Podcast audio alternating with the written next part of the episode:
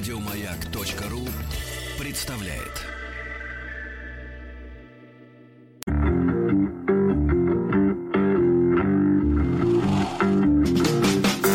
Сергей Стилавин и его друзья. Четверг. Кавердей. Здравствуйте.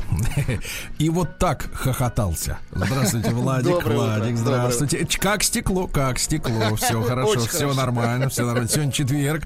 Э, Друзья мои, э, из текущей, давайте так, из текущей э, ситуации в банке. Ну, вы все знаете уже, да, что я работаю в бане. Ну, Да, так вот звучит. Кстати, говорят, сандуны-то закрыли, да? А у вас открыто. У нас, да, но для одного человека, да. Вот, и, э, слушайте, вы знаете, что я люблю соп- сопровождать прекрасный запах веников, копоти апельсинами. Да, да, да. И вот вы знаете, а а ведь у нас торговля работает как?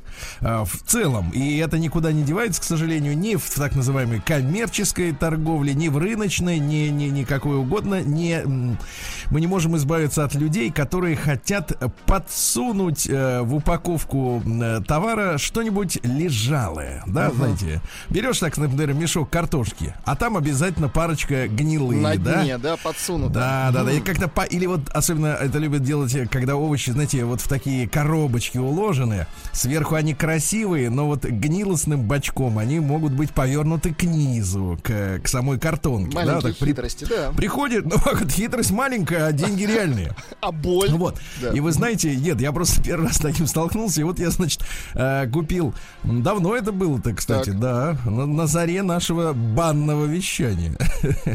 Купил э, э, сви- связку апельсинов, ну не связку, мешок, да. Мне кажется, вы контейнер купили, вы их едите да, уже вторую неделю. Всё, загнать никак не могу на, на гектар этот конт, фуру эту, да.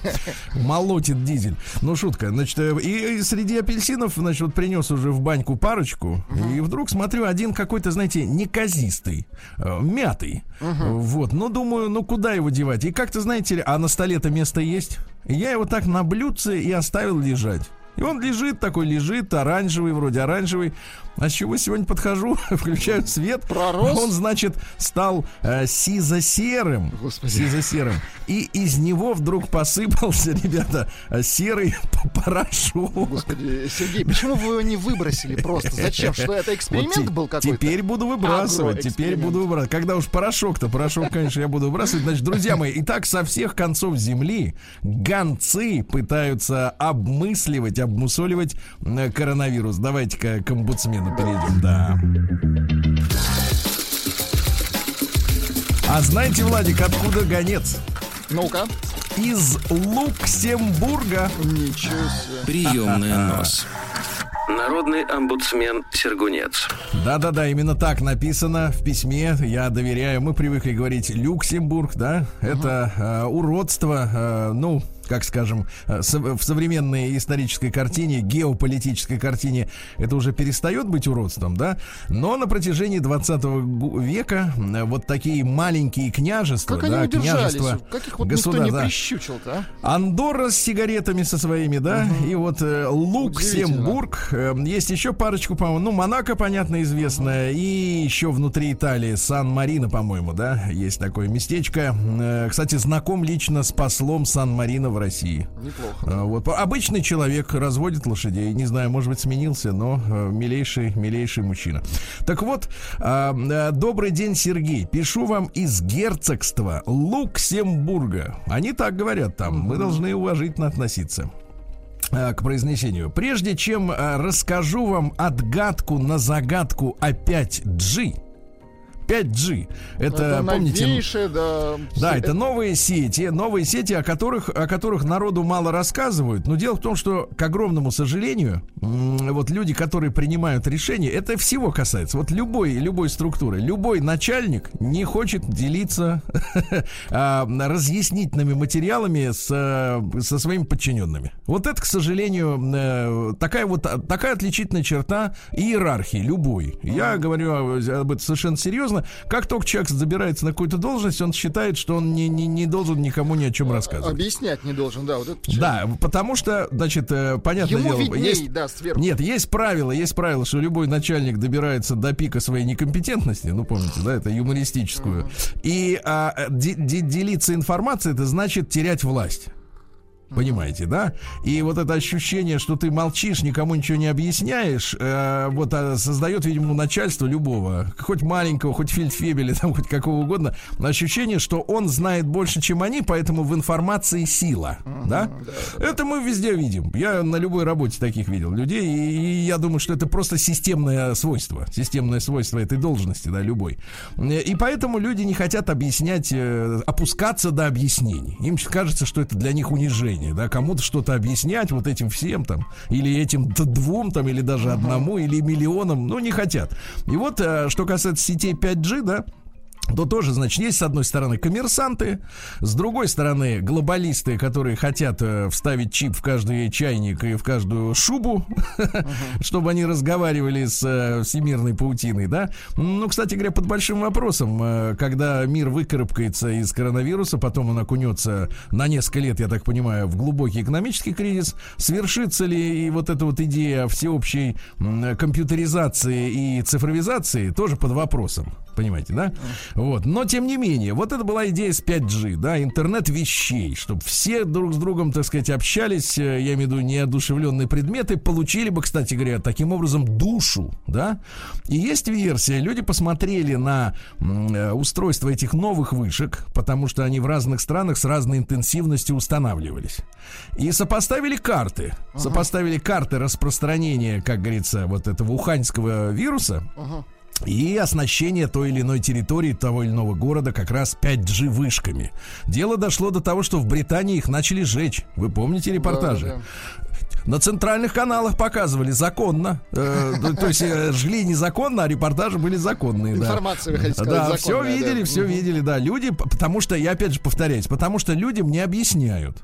Потому что люди мне... Вот у нас как, наоборот. Вот у нас есть один человек. Вот Владимир Владимирович, мне кажется, человек это человечный. Он вот, когда, когда он к нам несколько раз обратился насчет коронавируса, он по-человечески, по-отечески все объясняет людям. Понимаете, да? По-отечески. Э, неформально. Не вот это вот иди туда, туда, да. Вот это. А насчет 5G не объясняют вот эти люди, коммерсанты. Не понимаю, непонятно. И поэтому люди тревожатся. Вот не- нет информации. И вот есть версия, что где больше всего этих вышек, там сильнее всего разразился коронавирус. Тут же пошли легенды о том, что, ну или правда, ну кто же знает, в этих же вещах никто толком не разбирается, правильно? А, что может ли... э, Ведь помните, у нас был в гостях... в эфире там пару недель назад человек, который нам о ко- коронавирусе рассказывал, да? И до сих пор, э, да, это ученые признают, до сих пор непонятно, какой природы вирусы, как организм. То есть это не организм, он не может сам э, делиться, ну то есть сам умножать свое количество не может. Ему для этого нужны э, клетки, то есть он паразит. Но какого он Непонятно, что свойства? это, да. Непонятно, да. Он какой-то похож При- больше природа на... непон- Похож больше на информационное какое-то создание, да? То есть это набор информации, который позволяет э, гадить. Ломать. Вот, и, соответственно, тут же народ, поскольку не просвещенный, никто ему не рассказывал про, про тонкости этого 5G, да, люди сразу подумали, что а вдруг это связано. Тем более, что карту смотришь, вот э, пик эпидемии и количество этих вышек. Он совпадает в некоторых местах. И вот, значит, из Люксембурга наш наблюдательный... эм, а, это женщина пишет. Так. Инесса. Правда, э, правда, письмо пришло с адреса Сергей. Очень странно, да. Так что непонятно, мужчина это или Ну, женщина. Ну вот, прежде чем расскажу отгадку на загадку о 5G, хотелось бы вам сказать, что только вы, ваш юмор, ирония. Я как-то вот перестал стесняться в бане. Знаешь, мне уже недостаточно человеческого общения, поэтому читаю. Раньше я говорил, ну ладно, ладно, а теперь прочту. А теперь Нет, приятно, извините. понимаю. Потому что это пишет Инесса, да. А, Ваш юмор, ирония, жизнелюбие, да, спасают меня от скучной жизни в нашем королевстве. А я скажу так, Инесса, герцогстве. Вокруг одни разрушенные средневековые дворцовые замки с привидениями, фермы с коровами, овцами, всякой другой живностью. Ландшафт и пейзажи очень красивые, как на конце на картинах Рембранта. Но я очень люблю вашу серию передач о революции. Знаешь, мне интересно слушать про революцию, которая разрушила и Великую Ага, империю. Когда ты, когда ты находишься рядом с Люксембургской фермой, да, это как бы тебя не касается. Такие истории про французскую революцию, знаете, некоторых тоже очень сильно. О, помните, у нас был этот профессор, э, который женщину зарубил на куски? Да, да, да. Очень увлекался Наполеоном. Очень увлекал. Говорят, один из дневной, кто знал все вдоль и поперек. Да, вот так вот. Э, Был А так. лично знаком, мне Да, и, кстати, Инесса, если вы Инесса или Сергей, это не важно, с какого адреса вы пишете, расскажите, как вы попали в Люксембург. Да, вообще, как там люди Что вам живут, чем, пришлось сделать? Не, ну, это ваш, это ваш вопрос, что пришлось сделать. А мне интересно, как протекает жизнь, да? Потому что, конечно, вот эти пасторальные картины, луга, поля, горы, все красиво, естественно, но что делать? Так вот, к, к ответу на вопрос опять же переходит автор. Если вы посмотрите на карту мира, то обратите внимание, что Ухань, Милан, Мадрид, Города с самым высоким количеством заболевших это города, находящиеся, а теперь внимание, новая загадка, далеко от моря. Далеко от моря. Города с континентальным климатом. В них нет сильных или постоянных ветров. Э, Посмотрите на нашу соседку, правильнее сказать, на мою. Я живу в 30 километрах от нее, ну, то есть Франции. Так вот, во Франции, на востоке страны, далеко от моря, очень сильно свирепствует э, этот вирус. А вот на западе, который открыт Атлантическому океану э, э, и юге, который лежит на берегу Средиземного моря, там все относительно спокойно. Восточное и западное побережье США сравните. В Нью-Йорке все полыхает. Вот, кстати, Нью-Йорк тоже на берегу моря. Тут На немножко теория да, не да. бьется. Да, да, да. На 60 тысяч случаев. А вот в Сан-Франциско через «ы» написано всего 450. Кстати, Нью-Йорк тоже находится на берегу океана, но в нем очень большая плотность населения, и люди туда приезжают со всего мира. В этом вся разгадка. А я думаю, что в удаленности или близости от моря, океана и факторе ветров. Ну, еще называется роза ветров, да? Кстати, возможно, этим и объясняется тот факт, что в Японии, это вообще островное государство, эпидемия не получила такого распространения, хотя там везде 5G. Вот, страна это тонкая полоска земли, ну, относительно, да, в огромном океане. С большим уважением к вам, ваша постоянная слушательница из Люксембурга Инесса. Очень хорошо. Вот, такое вот такое получили Ну, письмо, друзья. за уши. Ну, давайте, давайте так, как версия. Какие ваши версии? Прием Пишите. корреспонденции круглосуточно. Адрес стилавинсобакабк.ру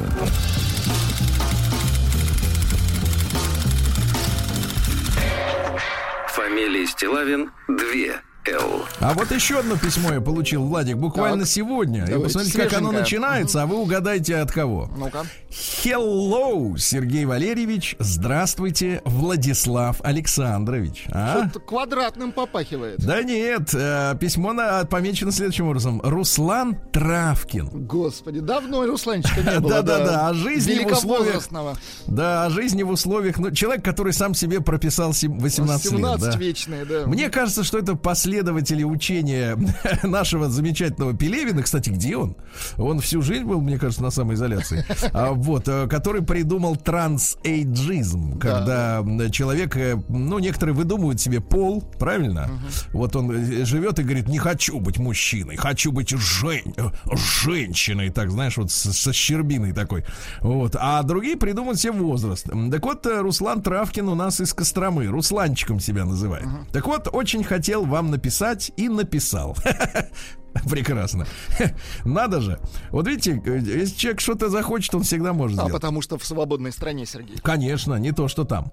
Вам известно, не то, что в Люксембурге. Это точно. Вам известно, что даже в Костроме введен режим самоизоляции. Кстати, Кострома, я согласен здесь БГ. Я не очень понимаю в, в целом его творчество, я имею в виду фанатов. А вот э, Кострома Мономур находит у меня понимание глубокое. Отклик. Понимаю. И полковник Васин, вот еще один товарищ, очень тоже романтичный сказочный персонаж с паровозом. Дым очень нравится. Вам известно, что даже в Костроме введен режим самоизоляции. Но знаете, я заметил, что костромские сорви головы. Вот вы можете себе представить 18-летнего юношу, который употребляет слово из 19 века сорви голова. Или, может, даже 15-го, а? Да Как не вам это? 17 лет ему, ну. Да, конечно, не 17, а 117. Совершенно не... Русланчик, признайся, кто ты. Давай, пришли фотку.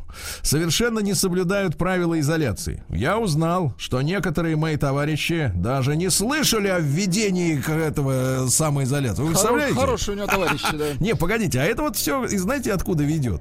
Я телевизор выбросил 20 лет назад из, из окна. Вот отсюда эта позиция. То есть человек даже ничего не понимает, что происходит. У многих настрой следующий. Пускай там в этой Москве глупые люди вымрут. Ты представляешь, как пишут? Вымрут. Вот. А до нас в Костроме вирус не дойдет. Но, во-первых, в Костроме уже есть зараженные, а во-вторых, москвичи, написано э, заглавными буквами, также едут к нам в область и город, разнося заразу. Вот видите, как появилось, да? Очень стыдно за таких безответственных граждан. А я вообще о другом хотел написать и написал. Так. Знаете, знаете, самоизоляция и на русланчиков действует удручающе. Ну, давай, Поэтому Русланчик. данные особи предпочитают занять себя какими-то новыми делами. В моем случае, помимо дистанционного обучения, это еще начало работы, внимание, над романом.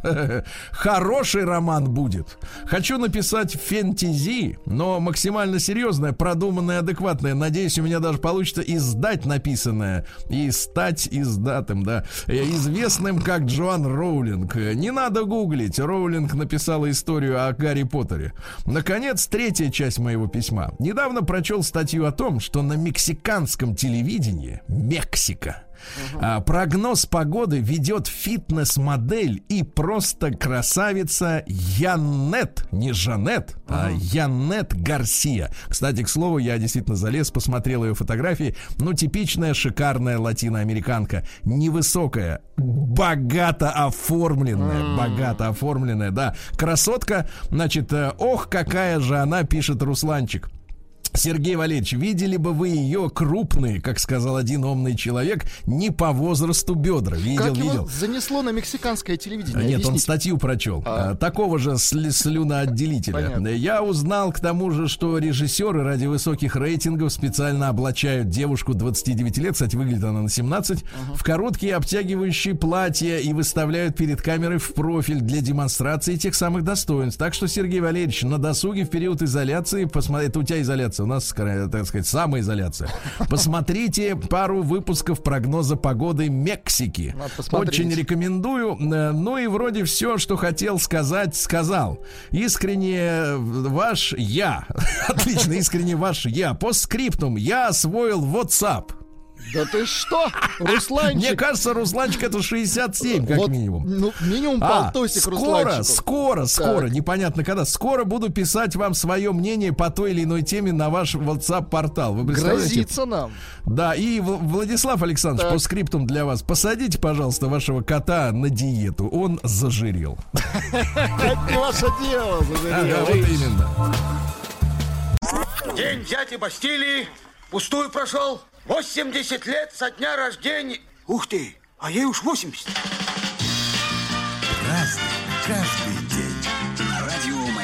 Так, товарищи, сегодня у нас 16 апреля. Сегодня замечательный э, день, важный очень, великий чистый четверг. Вы знаете, что Господь наш омыл ноги своим ученикам в знак братской любви. Да-да-да.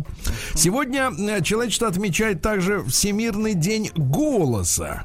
Учредили этот день американские отоларингологи. Ну, вы знаете, Владик, ваш голос это ваш инструмент, да? Конечно. Вот, э, и у меня тоже получается, что... А британцы, кстати, предлагают сегодня, чтобы почувствовать важность голоса. И, кстати, помните ведь наш э, Рустам Иванович, А он у нас и врач, и артист, и футболист, и кто только нет. А, по-моему, всем занимается человек сейчас. Так вот, а, говорит, что 25% э, в этом году должно стать, ну, до, до кризиса, да, вот глобального, по крайней мере, отдача команд а, компьютерам, гаджетам, ну, вообще электронным uh-huh. помощникам должна была полностью, ну, на 25% стать голосовой. Uh-huh. А там все больше и больше. Так вот, попробуйте прожить один час без использования голоса и понять, насколько это важная штука, правильно? Ну, точно, Сегодня да. день армянского полицейского. Поздравляем. Сегодня день патриотов в штатах Мэн и Массачусетс. То, то есть у них могут быть локальные патриоты. Да, да, да. Вот когда у них, в мы... принципе, патриоты только в двух штатах. Я понял. Да, то есть мы когда говорим, то, значит, патриот России, да? Угу. Это вот представляется, что человек ощущает себя хозяином э, земли от э, Балтийского моря до Тихого океана, Точно, правильно? Да. Вот. А у них локальные вот такие маленькие патриот подъезда, я бы сказал, да. А, день болгарской конституции, ну ничего о ней сказать плохого не могу. И сегодня а, праздник с двойным названием Никита Водопол. Ну, знаете, есть Никита Бесогон, а это угу. Никита Водопол. А также именины да. Водяного. Вы понимать должны, Владик, что в реках, озерах, прудах живет э, сила специальная, угу. да? Она может вас утащить туда, а может и не утаскивать. Это и есть водяной водяной, да? Да, э, значит, смотрите, рыболовы вылавливали, выливали, простите, в реку масло. Так. Масло.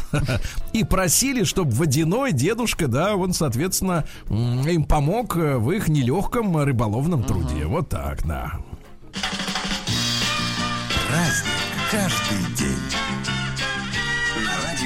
В 1319 году Иоаннан II родился, которого прозвали Добрым. Понимаете, вот редко, когда э, руководителя, руководителя да, называют, добрым. добрым. Да, обычно он какой-то либо красивый, либо великий, либо, либо еще. Умный, да. Да, тут вот добрый. Как-то не клеится, ну, да? Знаете, же, женщины любят очень, говорят, я хочу, чтобы мужчина был добрым. Но это они таким образом маскируют слово щедрый. Да. А щедрый это уже, так сказать, другая категория. А в 1646-м Жюль Ардуэн Мансар, это французский французский архитектор. А при Людовике XIV был главным э, придворным архитектором. Он начал строить Версаль. Вот. Э, как говорят люди, побывавшие в Версале, красиво, но мелко. А в 1660-м Ганс Слоун, это английский медик и натурал, натуралист, извините, он впервые, представляете, во время пребывания на Ямайке увидел какао-бобы. Вот, местные растирали их в порошок, смешивали с водой и употребляли этот mm. напиток. Э, самому Слоуну этот э, напиток показался тошнотным. Однако он придумал способ смешивать его, внимание, с молоком, ребята. И таким образом этот чувак подарил нам шоколад. Гений. Вот так. Точно. В 1682-м Джон Гадлей родился. Ну, конечно, Хадли.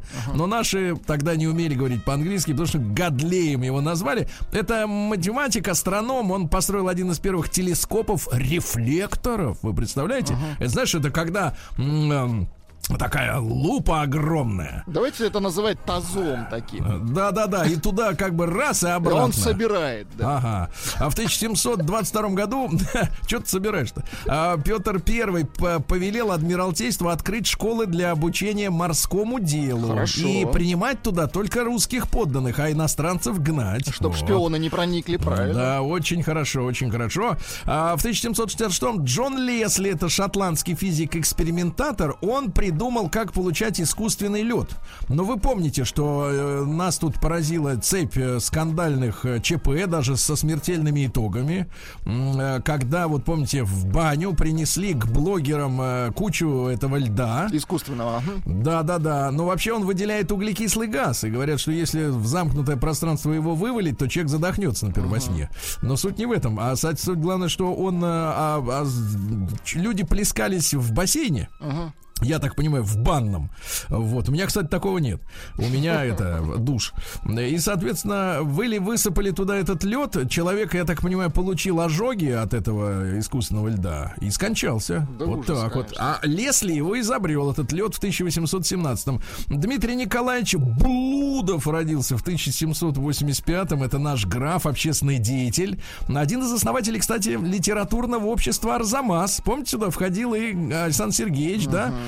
А дружок его Карамзин. Так. Э, Вот э, незадолго перед своей смертью указал императору Николаю Первому на Блудова, как на человека, который может э, занять его место в Если что, может госадминистрации. написать, да. Да, да, да. Ну и тот говорит, ладно, на заметку поставлю.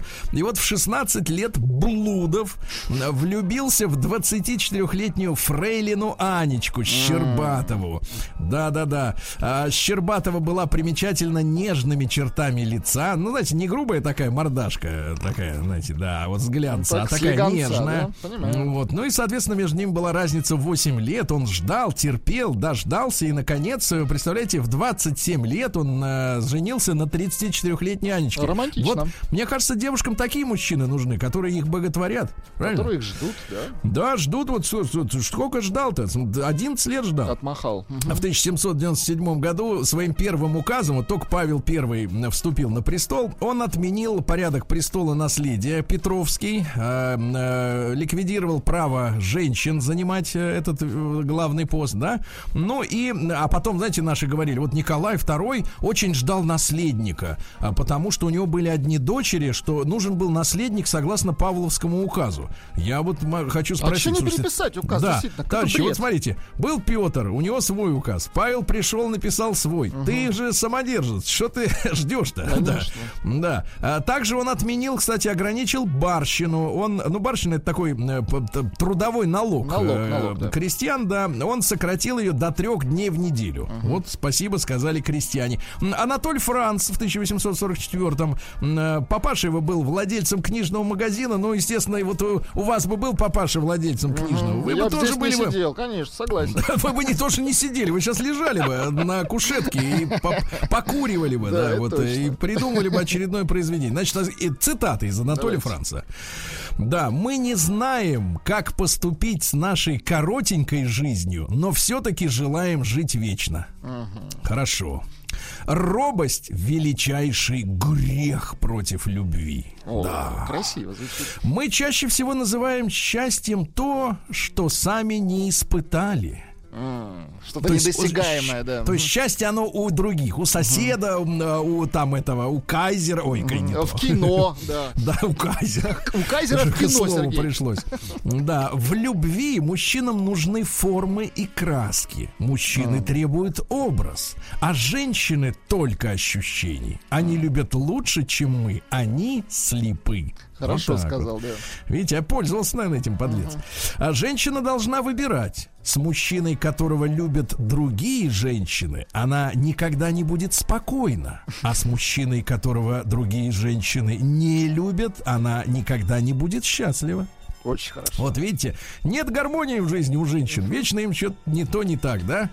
А, бедные. А, Роберт э, Уилберт, извините, Райт в 1867-м, это один из братьев-пионеров воздухоплавания, вы помните, да? Они сосредоточились на вопросах управления летящим аппаратом, вот, э, вместо того, чтобы устанавливать более мощные двигатели, как это делали другие экспериментаторы, понимаете, да?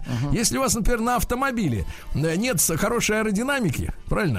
Вы что делаете? Вы ставите движок э, 700 лошадей, и вам на да, аэродинамику посильнее. плевать. Да-да-да. Кстати, Уилбер э, случайно получил травму лица во время игры в хоккей с друзьями. Ему выбили все зубы. Так он без зубов-то бедный и жил. Так он и Да. узнал про аэродинамику. По аэродинамику так узнал. Смотрит, зубов нет, сопротивления тоже нету. Э, Фу-фу. Эрнст Тельман, немецкий коммунист, родился в 1886 вот недалеко от нашей студии э, на метро аэропорт в Москве, э, на Ленинградке, есть памятник Эрнсту Тельману. Он там стоит и кулак так вверх, знаешь, там типа рот фронт. Ну, Бедный, понимаешь, а да, его вот. никто не узнает. А никто не узнает. Вот мы там много раз записывали наши опросы в, в качестве большого тест-драйва, да?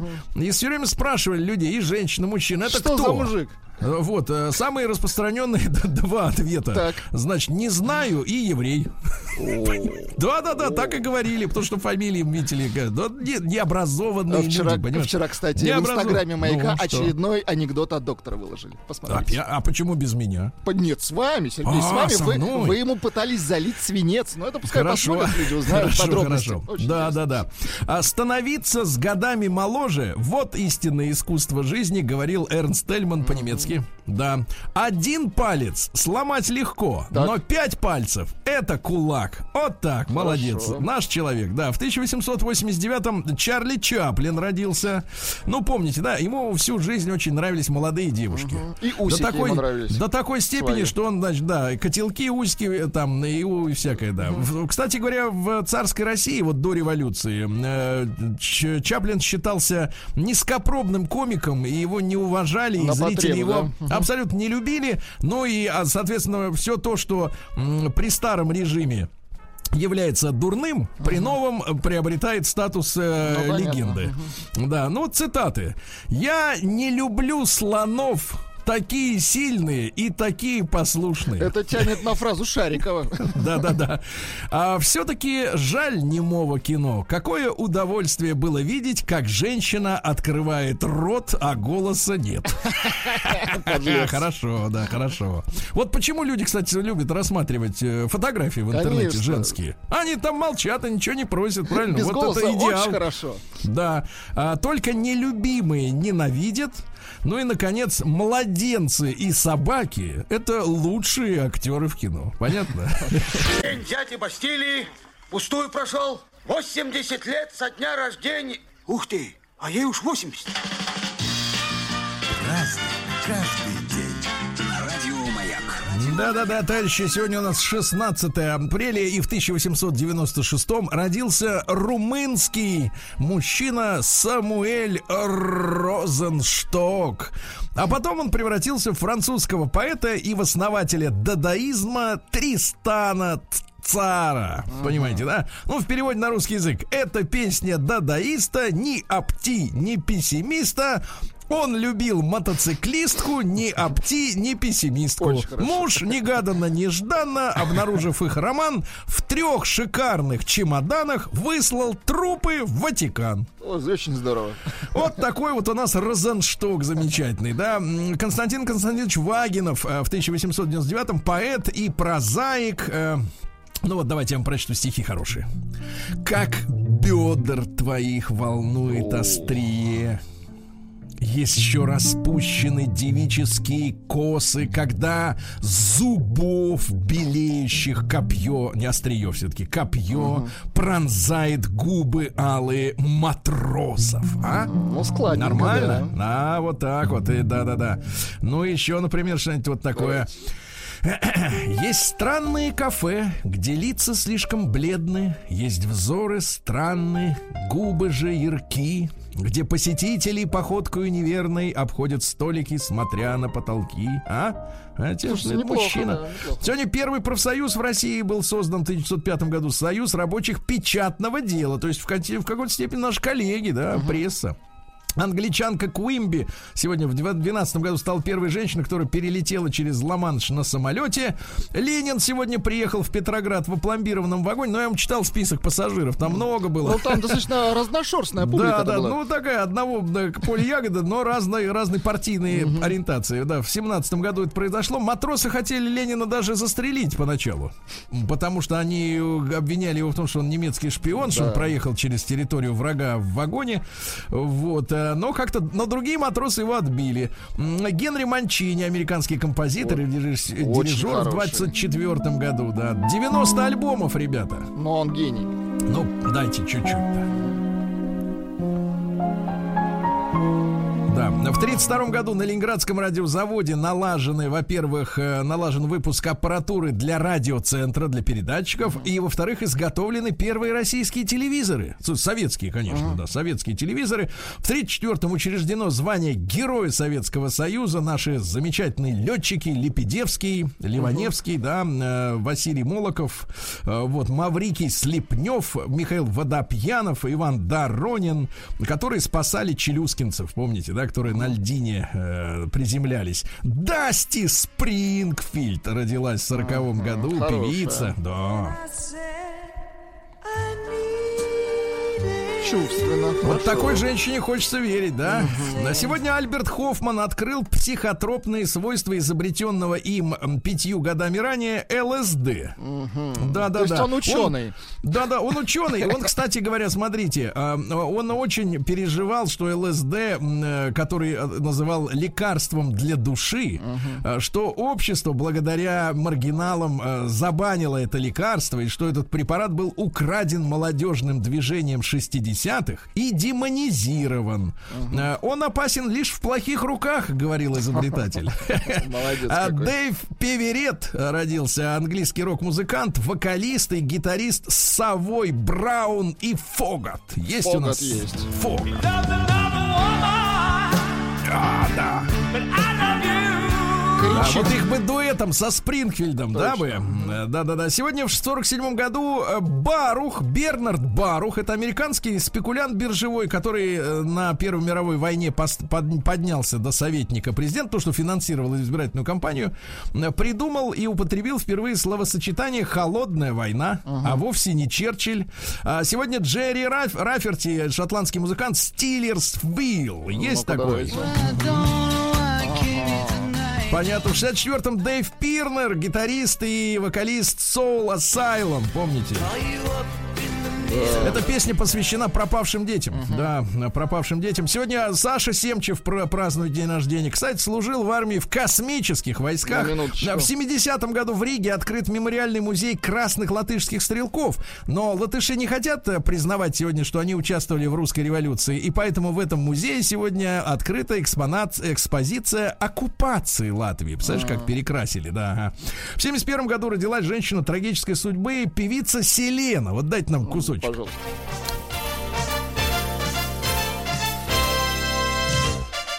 Музыка из телевизионного шоу. Видите, как визжит. Такая Так, короче говоря, очень печальная, очень печальная судьба у нее Селены, да. У нее была фанатка, э, м, вот, которую звали э, Инесса Сальдивар, я так понимаю. Ну Вот, и ей, поскольку она была преданная фанатка, ей поручили вести коммерческие дела Селены. У Селены были бутики, она была очень популярной латиноамериканской актрисой, певицей. Ей было всего там 24 года, вот, но суперзвезда среди латиноамериканской публики. И в итоге обнаружили недостачу денег. И Селена, дурочка, пошла в гостиницу, где-то остановилась, требовать банковские документы, печать обратно от счета. Вот, и та и выстрелила в спину. Представляешь? Ужас какой. И э, след от... э, Вот она, бедная, умирала, пол- ползя по коридору гостиницы. 119 метров э, след крови был. Ужас какой.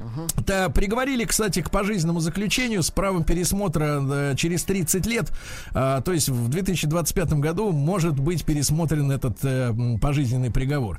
Ну, давайте Ваню, Ванечку поздравим, Урганта, с днем рождения. Он, кстати, поет. Ага. Хотите послушать? Да, да, конечно, который раз. В океане под водой. Достаточно, достаточно, Крепко, да, достаточно. согласен. А Наденька Ручка родилась, А да, это кто? певи- тоже певица, да. Шаги твои тают. К- Где таю? Э, Шаги твои таят. А, шаги тают. Ну, видимо, слякоть, да. А, Вот. а, Сегодня в 2000 году Александр Карелин в 12 раз стал чемпионом Европы по греко-римской борьбе в тяжелом весе. Да. И сегодня в 2000 году, ребята, впервые в испанской кориде принял участие русский матадор. Да ладно. Роман. Карпухин, да, там история такая. Он был офицером и возил в Европу на лечение чернобыльских детишек. И параллельно учил танцам. А, Вот. э, И в итоге его один из учеников а, оказался из семьи Тореадоров. Он с- под- подружился, познакомился и очень успешный, кстати говоря, Матадор. Да, так что вот такие истории А, бывают. в Сергей, у жизни. нас есть победители. Да, конечно. Э, Сообщение парь, банщик, парь. Нет, это надо так. Парь, банщик, парь, up, up to the sky. Сергей Стилавин друзья. Четверг. Кавердей. Товарищи дорогие, смотрю на прогноз погоды в центральном регионе э, страны. Дождь на ближайшие 4 дня. Выходить на улицу не хочется, да и нельзя. Да, как и в Омске.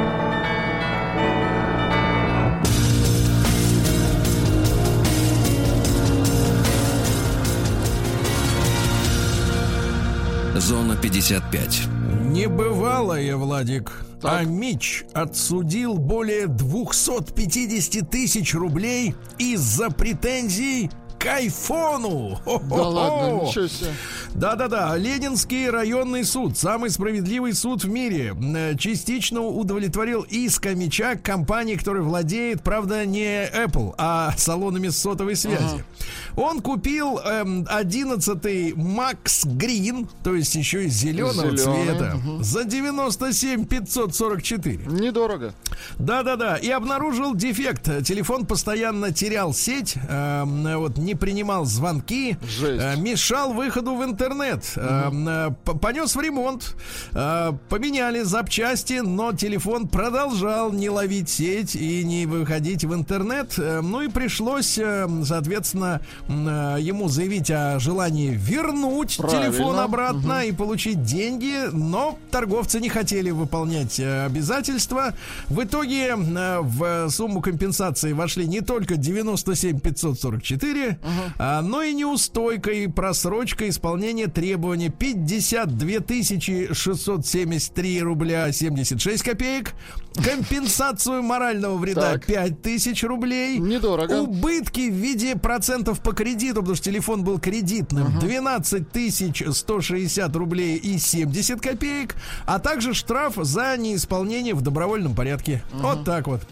Новый герм, да. ребята, новый герм, герб э, Омской области, это замечательная новость, э, получит древнюю царскую корону, а теперь внимание, и ленту ордена Ленина. Наконец-то в Омске см- см- сомкнулись эпохи на гербе. Да, корона и герб Ленина. Мне кажется, мне кажется, нам вот это надо поучиться этому опыту. В Омской области увеличат нормы на отстрел расплодившихся куниц и бобров. Вы понимаете, Владик, бобер Так. он ведь э, лес губит. Губит Бобер, лес. он да. его грызет, Сергей. Стрелять его. Э, Да, в Омске, естественно. Охранник побил буйного меча резиновой дубинкой, когда тот уже угомонился. Ну, Так сказать, для профилактики. Э, В марте в Омске был непривычно чистый воздух. Вот, очень хорошо. А мечи стали правильнее питаться дома. Так. Э, Вот, 63% признались, что удаленная работа сделала их питание более сбалансированным, регулярным и качественным. Да. Ну что же, в недостроенную омскую школу начали набирать учителей, это нормально. Э, Удачницы из Омска украли одежду. Хорошо. Да. Вот, ну и пару сообщений из Омска. Во-первых, э, надо сказать, что за омскими лесами наблюдают самолетов. Да. э, И смотрите, какая интересная вещь. Какими инфекциями помимо коронавируса заразились амичи в этом году? Ну-ка. А выяснилось, что заражение это снизилось по сравнению с прошлым годом. Например, острая кишечная инфекция в полтора с лишним раза. Ветряной оспы в полтора Потому раза что меньше меньше стало. шарятся. Очень да, хорошо. чесотки почти в два раза меньше чесотки. Вы представляете, как говорил Рустам Иванович, самая сладкая болезнь. Ну, Видимо, он болел и не раз. И чесался. Да, ну и, наконец, э, смотрите, э, новость-то какая. Нелегальные сигареты лишают Омска полумиллиарда рублей налогов. Ну и, наконец, э, в Омске еще не решили, могут ли амичи охотиться на дичь в период самоизоляции. Знаешь, достать берданки в эти самые форточки. Сергей Стилавин и его друзья.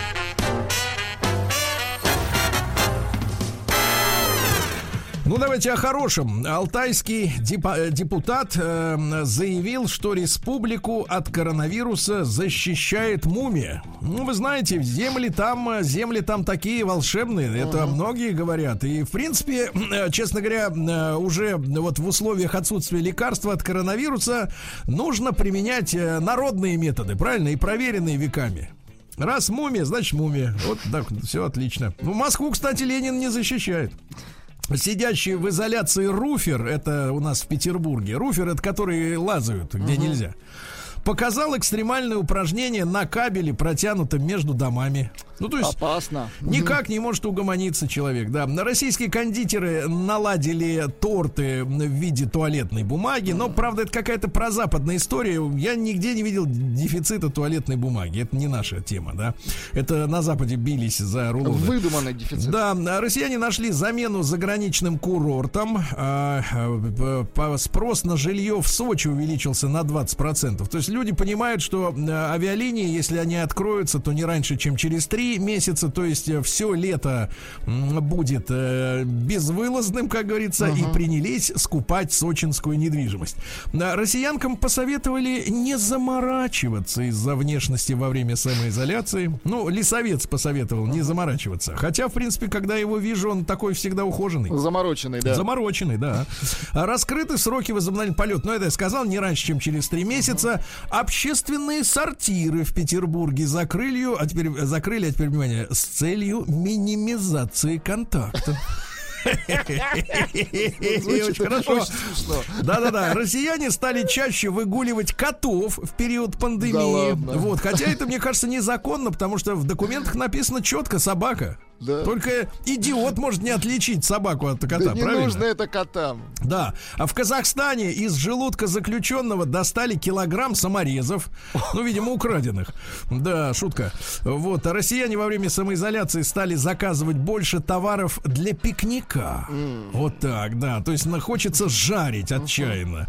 Вот. Ну и что, еще пару сообщений. Э, названа самая популярная профессия у россиян в условиях пандемии. Ну, ту работу, которую ищут э, чаще всего. На первом месте водитель. А, Дальше сварщик, Владик. Сварщик. Электрик, грузчик. Вот это тебе по плечу, если бы спина была живая, да? Хорошие М, кури- профессии. Мгм. Курьер, администратор, разнорабочий, няня и бухгалтер. Да-да-да. Ну и, наконец, сообщение, Владик, э, как раз э, Давайте. для вас. Два сообщения сразу Давайте. для вас. Во-первых, в период самоизоляции россияне стали чаще покупать водку. И реже шампанское, реже. Ну и, наконец, просто отличное сообщение, ребята. Россиянам посоветовали проверенную веками укрепляющую иммунитет русскую закуску. То есть, с одной стороны, с одной стороны, говорят, пить не надо, потому что алкоголь э, снимает э, Так. иммунитет, да, снижает. А с другой стороны, есть закуска, А которая закуска восстанавливает. восстанавливает. Ну-ка, А это знаете что? А это наша русская кислая капусточка. Да вы что? А, витамин С. конечно. Да, наш витамин. Наука и жизнь. Ну что же, атмосфера Земли, товарищи, намного более пыльная, чем считалось раньше. К сожалению. Да, оказалось, пыли много. Сейчас Врачи... пыль-то прибьется, Сергей. Да, сейчас людям. Самолетов меньше летает. Да, да, да. Врачи назвали категорию людей, которые нельзя есть имбирь. Внимание для тех, кто скупает. Э, Ребята, это лица, которые в своем э, рационе ежедневном обеднены белком. Вот те, которые сидят на овощах с утра до ночи, веганы, да? Вот, им имбирь вообще поперек горла встанет. А ученые допустили снижение риска заражения коронавирусов, а, коронавирусом, извините, у собаководов. Так, так, так. Выяснили греки. В Греции, кстати, неплохая обстановка сейчас, да. Э, И вот греки выяснили, что те люди, которые живут с собаками, Так. ну, в хорошем смысле. Вот, они, соответственно, обладают э, устойчивостью организма. э, ну, вот у собак же есть всякие вот эти вот, ну, понимаете, да, шерсть там. Лапы, э, хвост. Слюни. Слюни. Ну, так вот, это все да, оберегает, те- да, хозяина? и те, которые... Нет, просто те люди, которые не имеют аллергию на собак, и поэтому с ними-то живут, собственно говоря, у них больше шансов противостоять коронавирусу, понимаете? Вот это греки да. сказали. Дальше. В древности британцы поклонялись петухам. Печально. Выяснили, да-да, ну и сейчас тоже, кстати. Но не на... Посмотрите на их поп-пантеон, да. А Женщины засыпают после се- секса. Как Ой. засыпают? Не? Засыпают после секса быстрее мужчин, вот что. А то, знаешь, говорят, что мужик отвернулся и захрапел. Всё, да. да. вранье это все, ничего не от- никуда не отвернулся. Но ученые, сама захрапела. Ученые советуют использовать в рабочей деловой переписке, особенно во время самоизоляции, на удаленке эмодзи. Потому что во время делового общения вы не видите мимику людей. Вы не видите... Эмоционально раскрашивать Да, сообщение. да, да, надо раскрашивать, да. А, лекарство от старых клеток э, в организме примирило иммунитет мышей с силиконовым имплантом. Ну, то есть вот в грудь, когда мышам всаживают вот это дело. Вот, а что у нас еще? Изменение климата оказалось выгодным только насекомым вредителям. Отвратительно, да? Ну и смотрите, летучие мыши во время экспериментов их заставляли понижать голос. То есть они громко так ку-ку, а им сказали, а теперь ниже ку-ку. Вот, ради того, чтобы им давали бананов. Понимаете, какие сообразительные твари? Ради бананов понизили голос. Новости капитализма. Порнхаб, запрещенный в России, правильно? Так. Вот, запустил пародийный сайт, на котором порнозвезды моют руки в прямом эфире. Неплохо. А им-то есть от чего отмывать руки. И не только руки, Сергей. Да, ты знаешь, там какие жанры это есть? Да, не надо сейчас рассказывать про жанры, Там- Сергей. Не, там, не так мне кажется, за не надо. не Вот весь, вас весь ваш багаж придержите. Придержите. Это, это не багаж. Это опыт, хорошо. Это инструментарий. В Британии полицейские нашли крупную плантацию конопли по запаху. Блестящую. Погоди, значит, здоровый полицейский, потому что эта зараза отшибает обоняние. знают, как он пахнет. Да, да, да. Парочка заняла пустующий из-за коронавируса дом, но соседи ее сдали в Америке. Правильно. А, та, тучный мужчина в тайне от своей семьи пошел в качалку и похудел вдвое, а Какой те так и молодец. не заметили. Что Самое он смешное. Те не заметили, да. А, а вот страшная, Владик, очень плохая Так, новость давайте. из немецкого города Ноймюнстера. Давайте. Директор зоопарка немецкого города Ноймюнстера утверждает, что из-за отсутствия посетителей нет денег на корм для животных, поэтому Ай-яй-яй. одних скормят другим. Ужас какой. Кошмар, да. Ну, в Новой Зеландии продали поместье из «Властелина колец». Помните, там вот это все карликовое. Йога-порно покорила интернет. Ну, прекратите, Сергей. Ну, вот говорят, что покорила, не знаю. Я не видел ничего. Пока не видел. Смысла никакого не видел в этом, да. Ну и пару сообщений. А, дальше. А, назван способ уменьшить расход шампуня и мыла во время самоизоляции. Ребята, они наконец догадались до того, что мы делали веками. Добавить в банку с мылом воды. Вот и все. Гениально.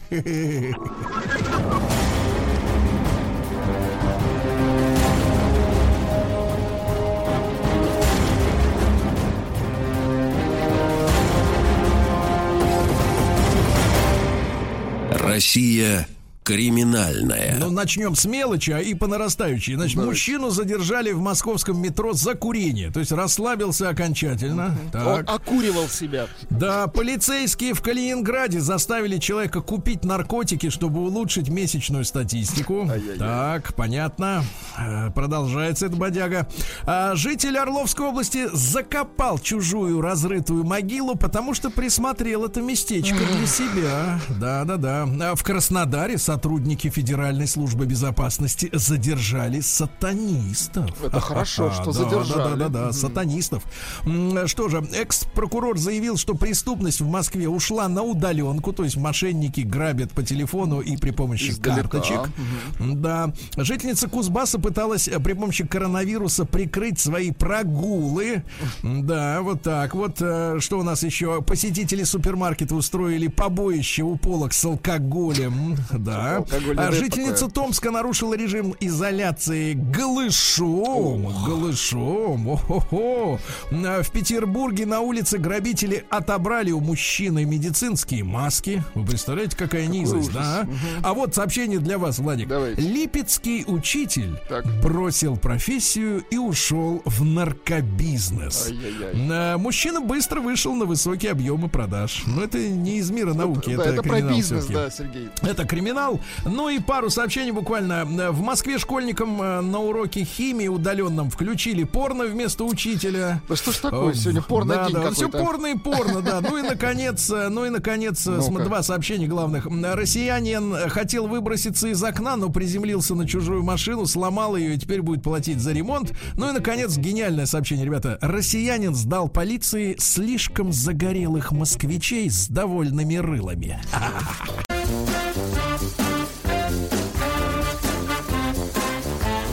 Сергей Стилавин и его друзья. Четверг. Кавердей.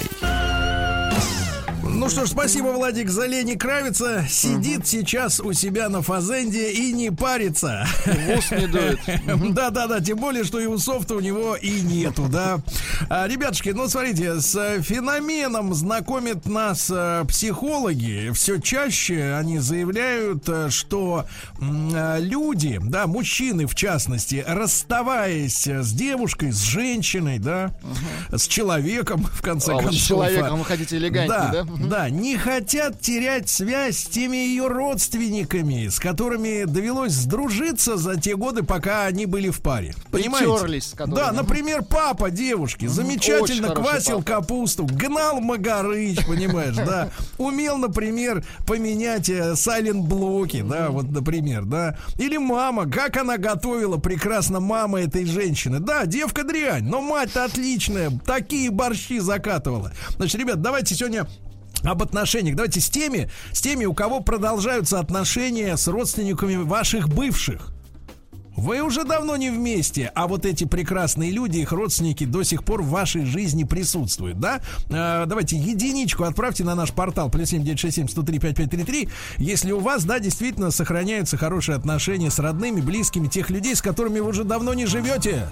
Вот. А двойка нет таких людей. Ну и большой разговор, как эти отношения сохраняются, из-за чего. После новостей сразу ваши звонки.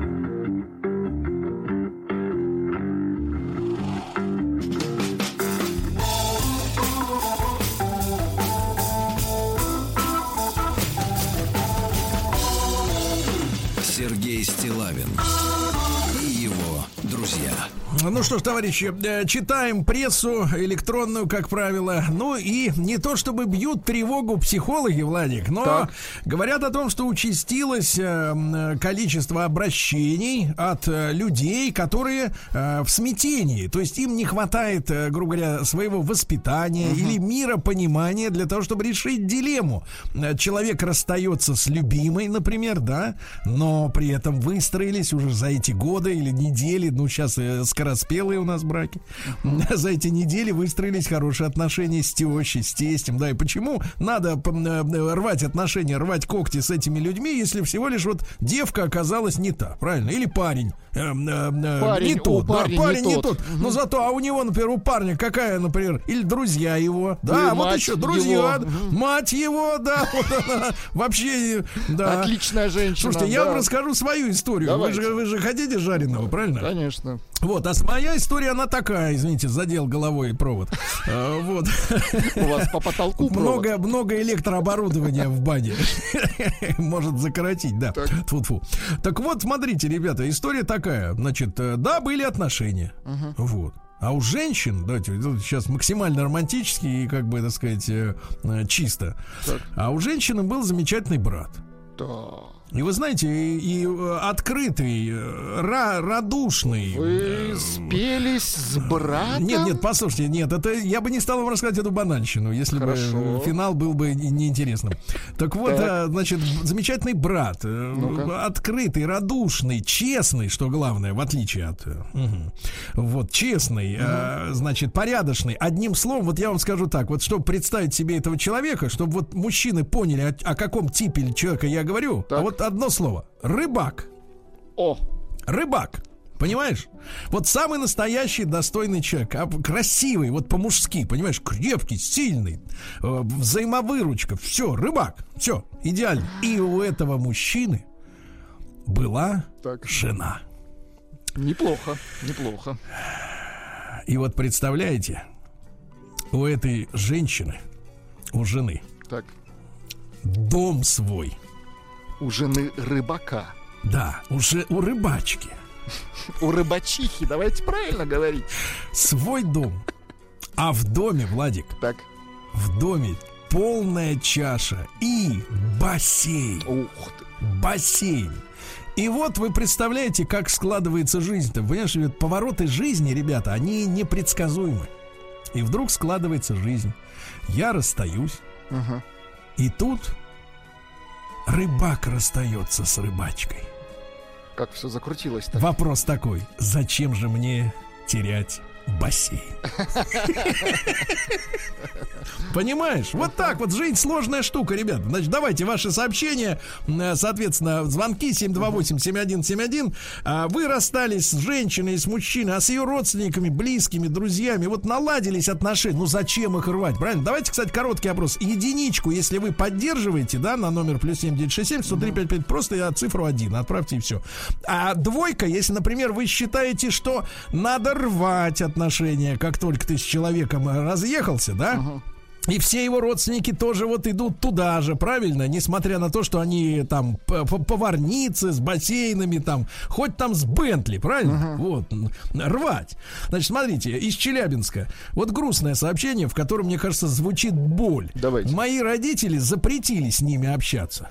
Понимаете, непонятно, мужчина это или женщина, но понимаете, Ну, родители, запрет которые... это уже печально, конечно. Родители, которые вмешиваются в личные отношения. Потому что мне кажется, что с, с родственниками э, и вообще с любыми людьми выстраиваются твои личные отношения, да? Вот, а тут э, кто-то тебе говорит, с этими дружи, с теми не дружи. Сколько ж лет-то уж э, надо принимать решение, правильно? А вот из Новосиба, товарищи, отличные отношения с ее братом. О, понимаю. Неплохо, Да. неплохо. Родители ее тоже люди хорошие, с удовольствием бы поддерживал связь, но они не готовы контактировать. То есть они с той стороны думают, что ну раз дочка, так сказать, э, рассталась, так вот и мы с ней расстались. Давайте Антона из Чебоксар послушаем, да? Антоныч, доброе утро, дорогой. Здравствуйте, Сергей Вадик. Ну А, вот что? еду на работу и смотрю Да. вот твой инстаграм. Расстался с девушкой пять лет назад. Мгм. Вроде так и не общались, и не встречались после этого. А вот ее мама до сих пор ставит мне лайки в инстаграме, отвечает огонечком на все сторис. Очень приятно. То есть она считает, мама, да. мама, наверное, считает, что дочка ее совершила ошибку, правильно? Такого Да, парня, знаю, у, бро. доч- у до- у- у дочки уже двое детей. Муж, Ага. все хорошо. Так. Но мне очень приятно, когда вот Но такое я имею в виду, кроме лайков, никаких физических контактов с матерью, правильно? Ну, только объятия. Суп не варит, суп не варит, так сказать, в Суп это физический Не варит, контакт. нет, нет. Суп не- только лайки ставит. Да, вот э, сп- спасибо, лайки. брат, но это очень грустно, что отношения между людьми скатились до каких-то лайков, да, и огонечков, или как там он говорит, э, А вот костерочков. хотите позитивное Давайте, сообщение? серьезно, давайте. Ульяновская область. У моей жены отец классный мужик. Каждую неделю собираемся в его коттедже, отжариваем шашлык, пьем коньяк, паримся в баньке. Э, внимание, даже если мы разведемся, они еще не в разводе, от традиций не откажусь, пишет Артем. Да, вот смотрите, да, то есть, понимаете, э, некоторые семьи цементируются как раз э, хорошими отношениями с, С родителями, Особенно, конечно. особенно, например, если мальчик был в детстве одиноким, как вы, да, как я. Вот, если у него не было, как бы, это самое, крепкой, дружной семьи. Так. Я знаю такие истории, на самом деле, они очень рядом с нами э, происходят. Да, я видел, вижу эти ситуации, видел, когда, например, вот действительно в своей семье нет теплых дружеских отношений, вдруг мужчина встречает девушку, у которой в ее семье такая вот дружная, хорошая атмосфера, и на самом деле э, зачастую мужчина, для мужчины это один из очень важных аргументов для того, чтобы позвать женщину в ЗАГС. Потому что хорошая семья женщины это другая жизнь, понимаете? В целом другая жизнь. Вот смотрите, из Москвы. Так. Не могу бросить жену, поскольку теща огонь, а тесть зачетный мэн. Михалыч Зацепилась за пишет. тещу. Очень не хорошо. может бросить, не может, да. А, пишет она из жалости ставит лайки. Это по поводу истории с Инстаграмом. Какого жалости? Да что, это да за- забанить Это ее и да, все. Да. Из Израиля Вова пишет. Ну-ка, давайте. Из Хайфы, да. Ну. Это у нас два города. Хайфа и Аждот. Слушай, может их познакомить друг с другом? Может, а мне кажется, они знакомы. Что думаешь, думаешь, мир маленький, да? А я с первой женой развелся в 95-м. С ней практически не общаюсь. А вот с тещей на связи очень-очень. Мы разговариваем по скайпу. А, теща, видимо, осталась, так сказать, э, в стране. Да, понятно. Общение такое. Из Салавата э, Олег, э, 48 лет. Взял ребенка, сдал ребенка. Все. Неплохо. Не Доброе очень, утро, да. друзья. Прекрасные отношения с бывшей тещей и бабушкой бывшей. Да и с бывшей женой тоже хорошие отношения. Нет, как это с бывшей бабушкой? Это что вы Ну, себе теперь позволяете? она не бабушка ему. Ты Ты- мне вот бывшая вы помните, бабка. вы говорили своей бабушке, ты мне больше не бабка. Да, да, да. Значит, ребятушки, отправляйте единичку на наш портал WhatsApp'овский, плюс 7967 если вы поддерживаете отношения с родственниками, с близкими тех э, женщин или мужчин, с которыми у вас уже давно ничего нет и не светит. Двойка, если считаете, что это вообще противоестественно, это так и не надо, это расстался с человеком, рви, обрубай, как говорится, вот у вас на флоте как, руби концы. Руби конец, Руби да. конец, да. Из Финляндии. Мамулечка моя, это женщина пишет. Так, так, так. А не она ли вчера писала, что у нас тоже все страшные? Может Наверняка. быть. Мамулечка моя до сих пор общается с моим бывшим бойфрендом. Он ей и мебель привозит, если надо, и переезды организует. Ну, мамаля, мамуня просто использует этого парня. Ну что вы, конечно. За кусок колбасы. Из Татарстана, из набережных Челнов, Антон. Ему уже 31, недавно было еще 30. Да, брат, время летит. Если есть дети, то так или иначе придется взаимодействовать с родственниками бывших, даже если не хочется.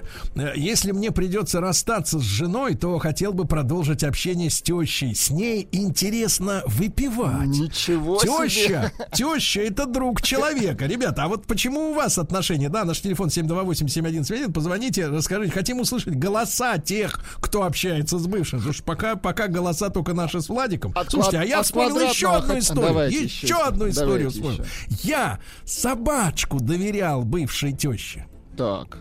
Да, да, да, да, да. А что произошло? Дело, дело в том, ну, произошло все как обычно. вот. Но дело в том, что у нас с Геннадием Николаевичем начались рейды концертного свойства. Да, да, да. да. А Гас- я собаковод. Да, у нас гастроль. А собаку-то, в отличие от кота, кота можно на неделю запереть, ему ничего не Ну, будет. воды оставить, да, и все. Да, воды, да просто кран показать, как открывается, и все, и пошел, Лапой, поехал, да. пока, адью, Алеха. Ну вот, а здесь такая история, что, да, я вот возил, да, теща сдавал собачку, она ее очень любила, кстати говоря, и знаю, что до сих пор интересуется, как там он, и что, да. И давайте квадратного. Да, письмо от Квадратного. Доброе утро, товарищи. Слава богу, я сижу на шее у жены ровно, и пока меня никуда не гонят. Да и с ее родителями нормальные отношения. Но думаю, если, не дай бог, чего, то теща первой вынесет мой чемодан, ука- указав на дверь, ибо при спорах всегда теща занимает сторону жены. Дмитрий Да, да, Квадратный. да. Это, кстати, одна из очень сильных, э, так я бы сказал, психологически политических ошибок мамочек, э, невест, когда они в споре действительно при любом Дочу, раскладе дочу, принимают да. доченькину сторону, даже если она права, она не права, они сразу начинают защищать. Теща должна быть опорой мужчины в семье. Это должен быть человек, на который мужчина может опереться. Тем более, что в некоторых семьях тещи достаточно хорошо выглядят. Ну, прекратите. Да-да-да, из Уфы Олег э, развелся 15 лет назад. Так. Родственники бывшей жены до сих пор об- обращаются за помощью, называют меня наш зять. Прекрасные люди. Э, Бывшая сожалеет, что потеряла такую лапочку, как я.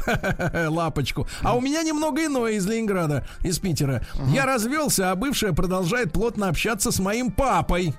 Ездит с ним на дачу при первой возможности. Из-за этого отец прекратил со мной общаться без. А может, закрутилась? Ничего себе. Со мной общаться без объяснения. Отец перестал, представляешь? Я отдал ключи и пожелал им всего доброго. Кстати, самоизолировались они тоже вместе. Это же, извините, Тинта Брас об этом снимал кино, подглядывающий. Брасу Помните? это и не снилось. Тинту Брасу это мерещилось, а здесь он наяву, Здесь понимаешь, наяву, да. да. Давайте, С давайте. да. тещей расстался бы, пишет э, товарищ. А с тестем нет. Архангельская область. Вот как. Да, из Воронежа Наташа прожила с мужем 30 лет. Разошлись по его инициативе. Со свекровью отношения остались прекрасные, царствие небесное. Была она идеальным человеком. Видите, как вспоминаются люди? Да, а, например, из Ульяновска. Ну-ка. У, отте- у моей жены отец классный мужик. Каждую неделю собираемся в его коттедже, отжариваем, пьем коньяк, паримся. Вот так вот, такая история. Вот так люди живут. А как живете вы, ребята? Как? Расскажите.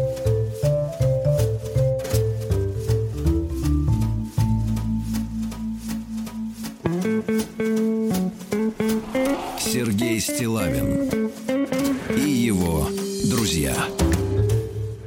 Да, да, да, и мои друзья, ребята, и вы все наши друзья тоже. Ну вот есть у нас э, э, э тема сегодня, да, отношения с э, теми родственниками, близкими э, людьми, э, э, родственниками тех, с кем расстались. Ну, ага. пришлось расстаться, не те люди, да, а, те, а родственники те. Вот Юру, знаете, из Харькова, он на чае сидит. Да, Помните, да, да, да, да Сейчас вот индусы перестали уже собирать чай, сейчас Юра перестанет так горбатиться.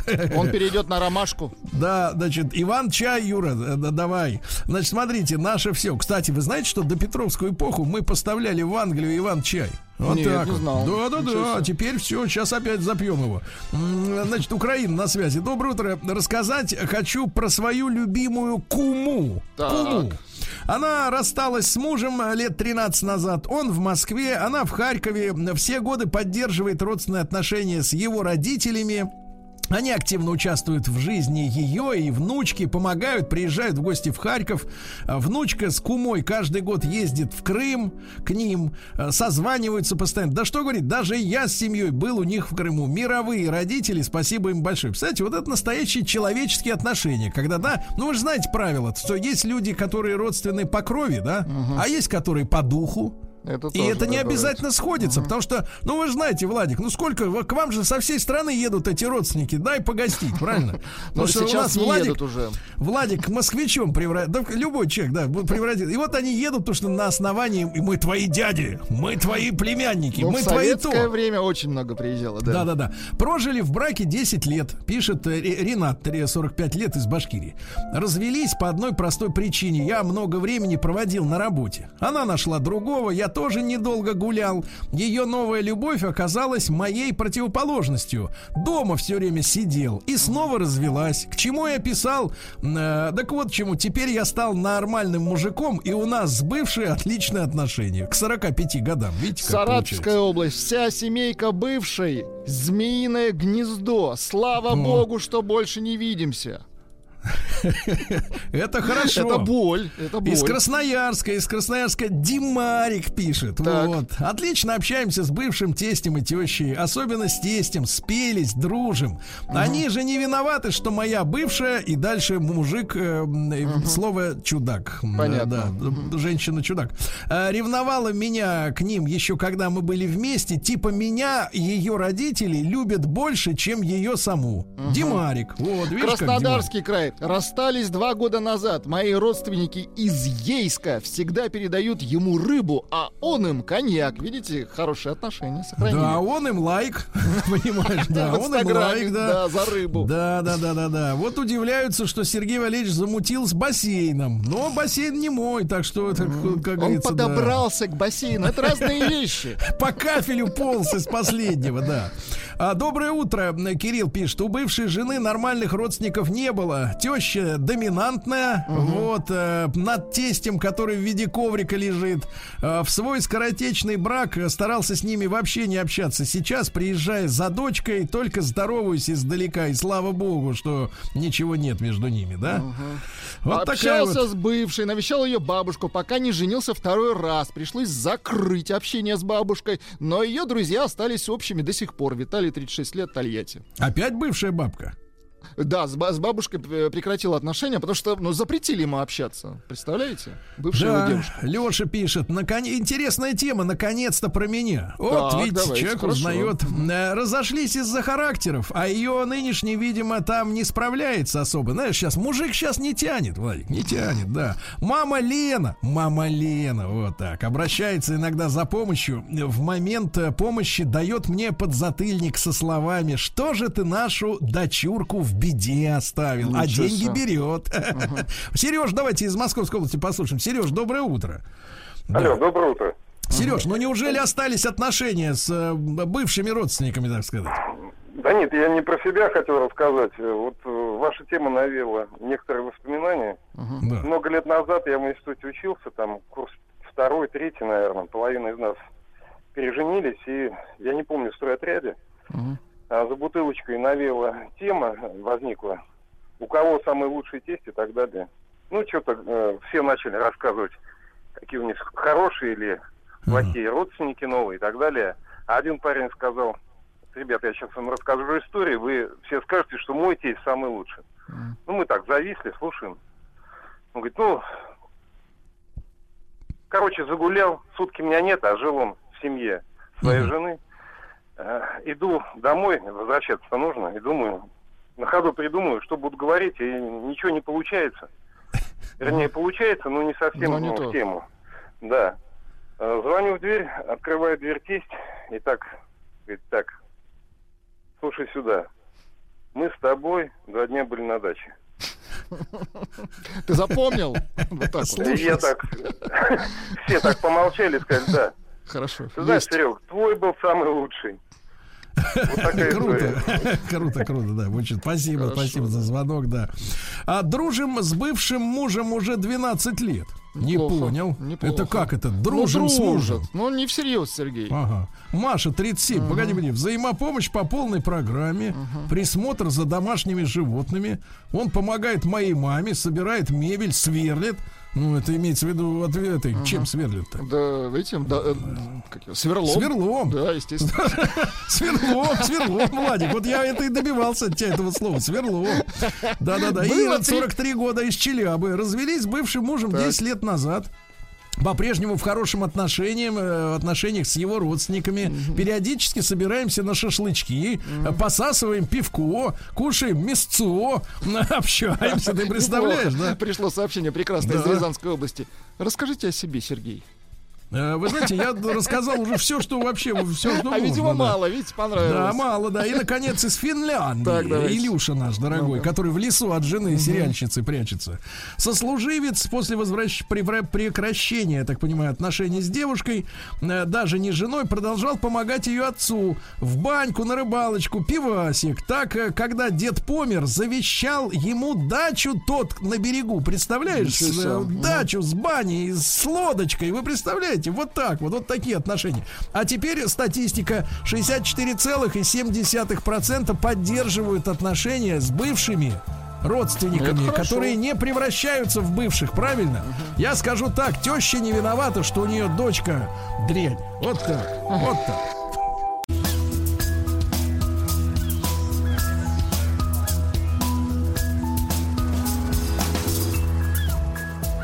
Голубая лента. Друзья мои, а, ну что же, сегодня у нас, э, я так понимаю, финальная э, программа в рамках проекта «Голубая лента». Наш замечательный, дорогой профессор Дмитрий Алексеевич, доброе утро. Доброе утро, Сергей. Дмитрий Алексеевич, но, но, но, я должен нашим слушателям сегодня сказать, что мы с нашим дорогим профессором собираемся не оставлять вас в покое и готовим новый цикл программ, правильно? Да? В общем, Дмитрий да. Алексеевич. Да, да, да, и он будет посвящен, я сделаю такой маленький анонс, будет посвящен историям, истории эпидемий. Ничего да, себе. эпидемий, потому что, на самом деле, Дмитрий Алексеевич Гутнов, профессор МГУ и доктор исторических наук, он полюбился нашей аудитории, да, и уже без него, без человека, который так мастерски, в общем, соскочил в этом году с круиза при нашей помощи, да, соскочил с него и имеет еще гарантию месяцев на, на 6, наверное, впереди, да, чтобы это не случилось в его жизни. И вот э, сегодня у нас программа в рамках «Голубой ленты» посвящена последним рекордам, да? Дмитрий Алексеевич, вы еще раз напомните, почему в 21 веке мы м, больше уже не ждем новых рекордов от э, имени «Голубой ленты»? Ну, вообще, ситуация изменилась в связи с развитием авиаперевозок пассажирских. Вообще говоря, пересечение э, Атлантики превратилось в более комфортное и менее затратное мероприятие.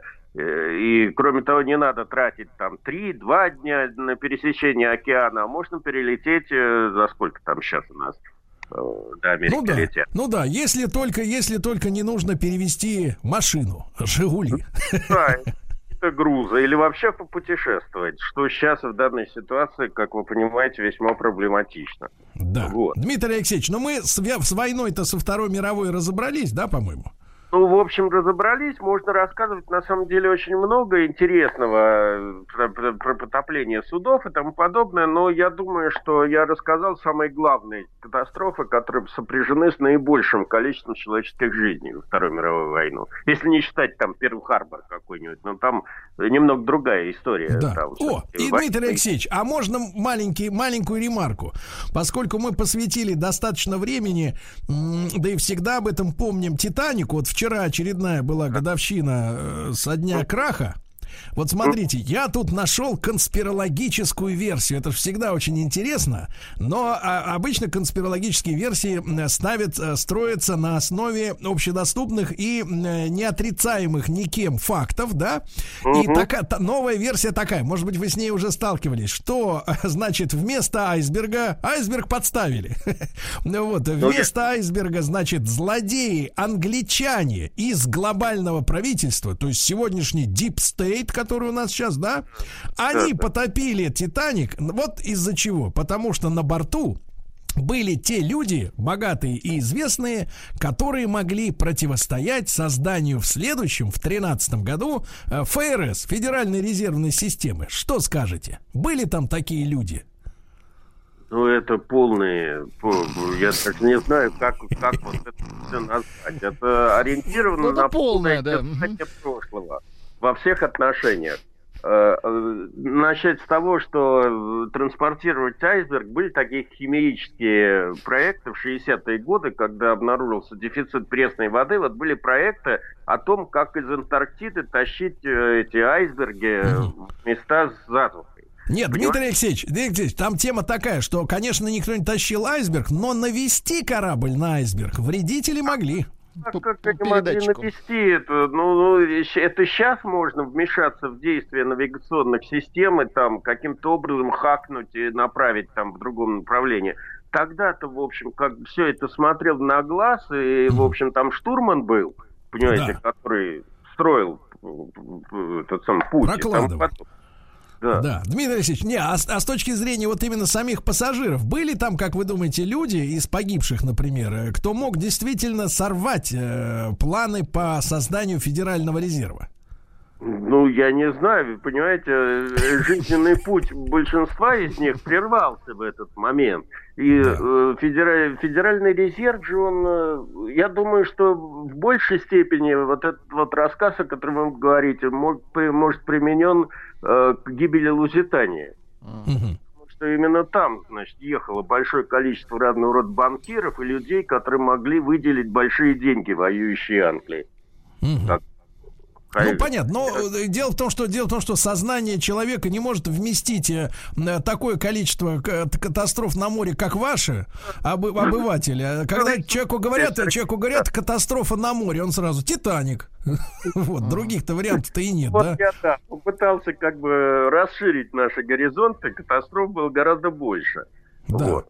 Да. А теперь, ну, действительно, нам надо уже заканчивать, э, поэтому я перехожу к последнему фавориту Атлантики, который был спущен на воду в 1951 году. Речь идет о лайнере United States.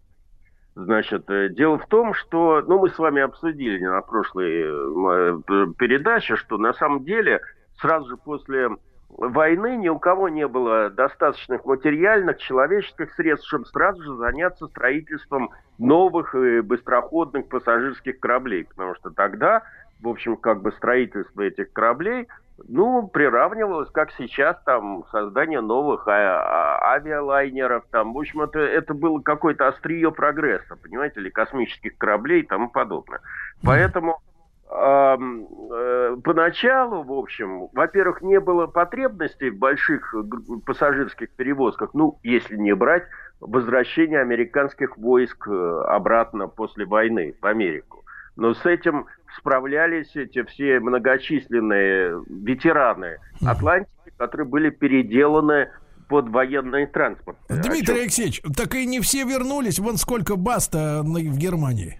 Ну да, и не все вернулись. В общем, в середине 46 -го года была демобилизована, встал на ремонт Куин Элизабет. Она первая из довоенных лайнеров как бы вернулась к мирному труду в Атлантике. 25 э, октября 1946 года совершила свой первый мирный э, рейс. А, э, да, это Куин Элизабет – вот. А Куин Мэри, напарница Куин Элизабет, к тому времени только-только, в общем, демобилизовывалась и встала на ремонт. И 31 июля 1947 года после реконструкции она тоже вышла в свой первый послевоенный рейс.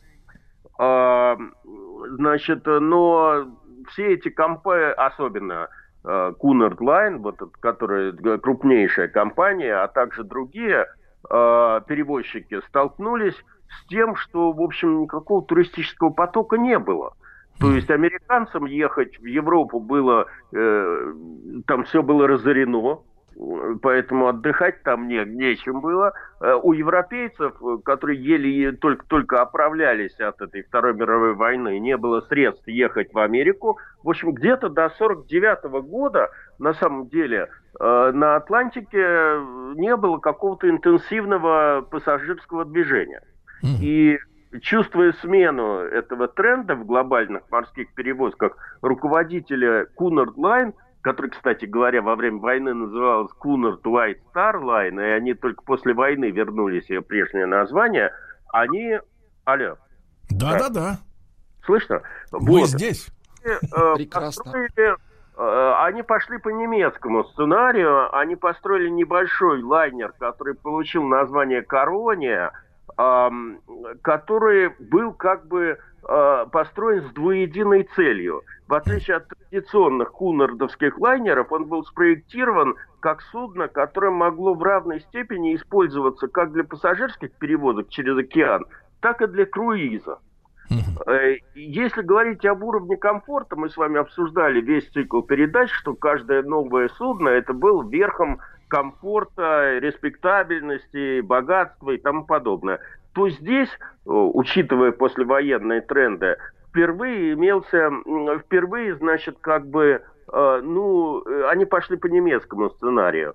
Э, каюты делились на два класса, первый и туристический, но в круизных рейсах все жилые помещения продавались как один класс, туристический. Ага. Все рестораны и все удовольствия там были демократизированы. То есть они не стоили таких больших денег. То есть и... люди с подносами стояли, я так понимаю, как в столовке. Ну, как бы там, да, не было, не было таких из, из этих изысков, если уж вы хотите, была там одна новация. Там впервые был э, создан открытый бассейн. Угу. Вот как сейчас на всех этих круизных лайнеров есть закрытые и открытые бассейны, вот там угу. впервые маленький, не, не самый большой, но был открытый бассейн. Дмитрий Алексеевич, а вы когда-нибудь купались в открытом бассейне? А, на корабле? Чтобы... Нет, на корабле нет. Боже упаси, я, я сразу стал вспоминать бассейн Москва, куда меня студенческий приятель затащил, когда он еще был открыт. Вот. На месте храма, да, который? На месте храма исключительно. А так почему вот. так с таким ужасом вспоминаете? Ну, как было, это было весной, и как-то это был такой эксперимент. Он был открытый, шел пар, и как бы это непонятно было, как, э, как, как то есть у меня был полный диссонанс, как бы. Мне, мне казалось, что в открытом бассейне в такую погоду вроде как не, купаться нельзя. Но искупался, ведь живой. Вот. Да, видим. Да, слышим точнее. Слышим, да. да вот. Так. А, теперь, что я тут хотел сказать. Э, самое интересное, что вот э, эта самая корония, не самая большая, э, стала крупнейшим пассажирским кораблем, построенным в Англии, конкретно в Шотландии, после Второй мировой войны. Это знаменует уход как бы англичан вот от этих вот э, гигантских кораблей. Значит, а, кстати говоря, эта Кунард Лайн настолько боялась за свои коммерческие перспективы, что в условиях падения рынка они э, стали заниматься новым и совершенно непривычным для себя делом – трансокеанскими контейнерными перевозками. Вот ага. первым. Понимаете, вот мы, мы с вами когда-то вначале говорили еще с Рустамом, когда, что контейнер, контейнерные перевозки в 60-е годы получили свое развитие. Но еще в 40-е годы Кунард Лайн начал э, какие-то эксперименты в этой области. А, кстати, до сих пор-то эта компания сохранилась в целом? Сохранилась, сохранилась. Но она mm-hmm. круизы и там грузоперевозки в основном. Mm-hmm. Значит, э, теперь э, ну, я могу в данном случае напомнить, что старые лайнеры, вот, э, вот э, французы French Line, после того, как у них погибла Нормандия, получили по репарации э, знаменитый немецкий лайнер Европу, переделали ее, я это об этом рассказывал, поэтому повторяться не буду, и тоже выпустили на линию. В общем, в конце 40-х годов, как бы вот эта вот вся послевоенная рецессия и перестройки экономики на мирный лад в какой-то степени, в общем, оживили пассажиропоток. Э, вырос спрос на эти перевозки, и это, естественно, сразу почувствовали судовладельцы. Э, если в 1946 году, сразу после войны, через Атлантический океан ходило всего семь пассажирских и грузопассажирских кораблей, которые перевозили пассажиров, то да. к 1950 году их количество увеличилось до 59. Это не были супер какие-то шикарные корабли, но вот 59 кораблей там ходило. И в этот самый момент, значит, в 1949 году в Соединенных Штатах состоялось довольно бурное заседание профильного комитета по морским перевозкам Конгресса США, на котором присутствовал сам э, президент Труман, э, который задал присутствующим риторический вопрос. Вот э, почему, э, несмотря на э, то, что фактически как бы экономическую победу в этой войне одержали Соединенные Штаты, вот. А почему, значит, основные морские перевозки через океан продолжают осуществлять англичане и прочие, так сказать, европейцы? Шушера. В общем, а рынок тогда оценивался в 50 миллионов тогдашних неденоминированных, как мы сейчас говорим, долларов. Те, которые еще золотом были обеспечены до президента Никсона. Понимаете? Ну, ответом на этот вопрос, можно был, ответ на этот вопрос был только один. Это постройка нового лайнера, который свергнул бы с трансатлантического престола всех э, предыдущих конкурентов. Вот. И, ну, значит, э, как вы понимаете, изначально, вообще говоря, постройка этого лайнера оказалась делом политическим, как любят делать в Америке, значит, это, это был проект престижа. И американское правительство, в общем, как бы соглашалось даже финансировать создание первого из таких кораблей, но выдвинуло при этом три условия. А, первое, корабль должен соответствовать, э, э, ну, должен быть самым быстроходным в мире. Его безопасность должна была опять быть самым, так сказать, высшим образом а, организована. И третья позиция – в случае чего все-таки холодная война шла, 50-й mm. год, как помните, там война в Корее и тому подобное. А, значит, э, в случае чего этот корабль можно было бы преобразовать в военный транспорт. Mm-hmm. Был объявлен конкурс. В итоге этот конкурс выиграл инженер Уильям Гибс.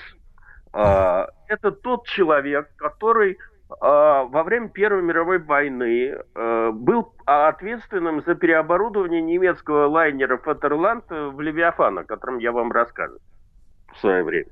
Да. А, он был довольно успешным инженером, построил много других кораблей, но вот после переоборудования этого лайнера он ужасно хотел построить свой гигантский корабль, ну, в общем, в традициях вот этого лайнеростроения того времени. И на этот раз как бы тот проект, который он выдвинул, э, победил, и ему дали карт-бланш на эту постройку. Да. Значит, корабль был заложен 8 а, февраля 1950 года. Строительство было поручено компании Newport News Shipping and Dry Dock. А, и, соответственно, он был заложен вот в этом Ньюпорте. В доке, который был специально построен под размеры этого корабля. Значит, э, э, какой тут э, прием этот гипс применил? Не мужской лукаво, поскольку, в общем, он понимал, что это проект политический. Гипс при проектировании ходовой части корабля не выдумывал какой-то велосипед и не выдумывал новые турбины, парогенераторы, в общем, все это то, что мы с вами обсуждали, а ориентировался на то, что уже имелось к этому моменту.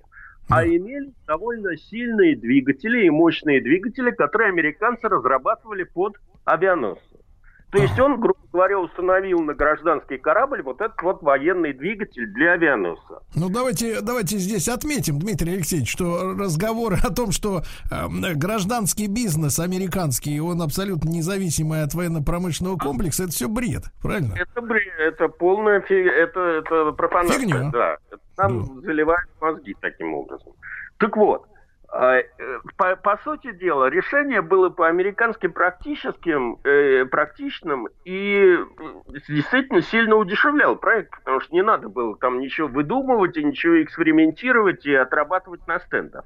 Uh-huh. А, ну, а, в условиях, эм, э, значит, э, этим самым гипс закладывал определенную бомбу под этот корабль, потому что, как вы понимаете, э, при военных вообще делах и строительстве и создании военной. А мы, Дмитрий Алексеевич, про бомбу поговорим сразу после новостей и новостей спорта. Друзья мои, Дмитрий Алексеевич Гутнов, профессор МГУ, доктор исторических наук с нами.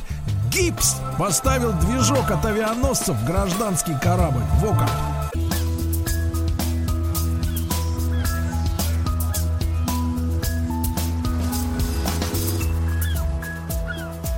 Голубая лента. Друзья мои, ну что ж, мы возвращаемся, возвращаемся к нашей программе «Голубая лента». Дмитрий Алексеевич Гутнов, он нам до новостей рассказал, что на, на гражданское судно решили поставить мощные моторы от авианосца. Да, да правильно? Да, вот. при этом, значит, как бы совершенно очевидно, что конструкторы обрекали судно на определенные чисто экономические проблемы в мирной жизни – Хотя это судно явно имело политическую цель – отобрать голубую ленту англичан. Поэтому этим можно было на некоторое время пренебречь.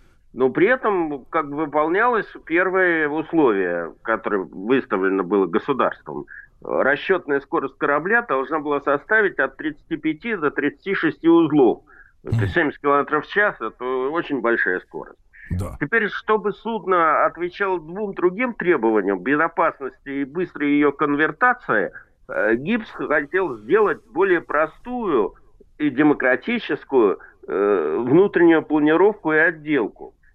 Он был увлечен созданием полностью пожаробезопасного корабля, поэтому сделал все возможное, чтобы не использовать никаких огнеопасных материалов. Угу. Весь этот лайнер, который получил название United States, был выполнен из стекла, стали, негорючей синтетики, алюминия, и там было много довольно асбеста, который сейчас считается э, очень вредным.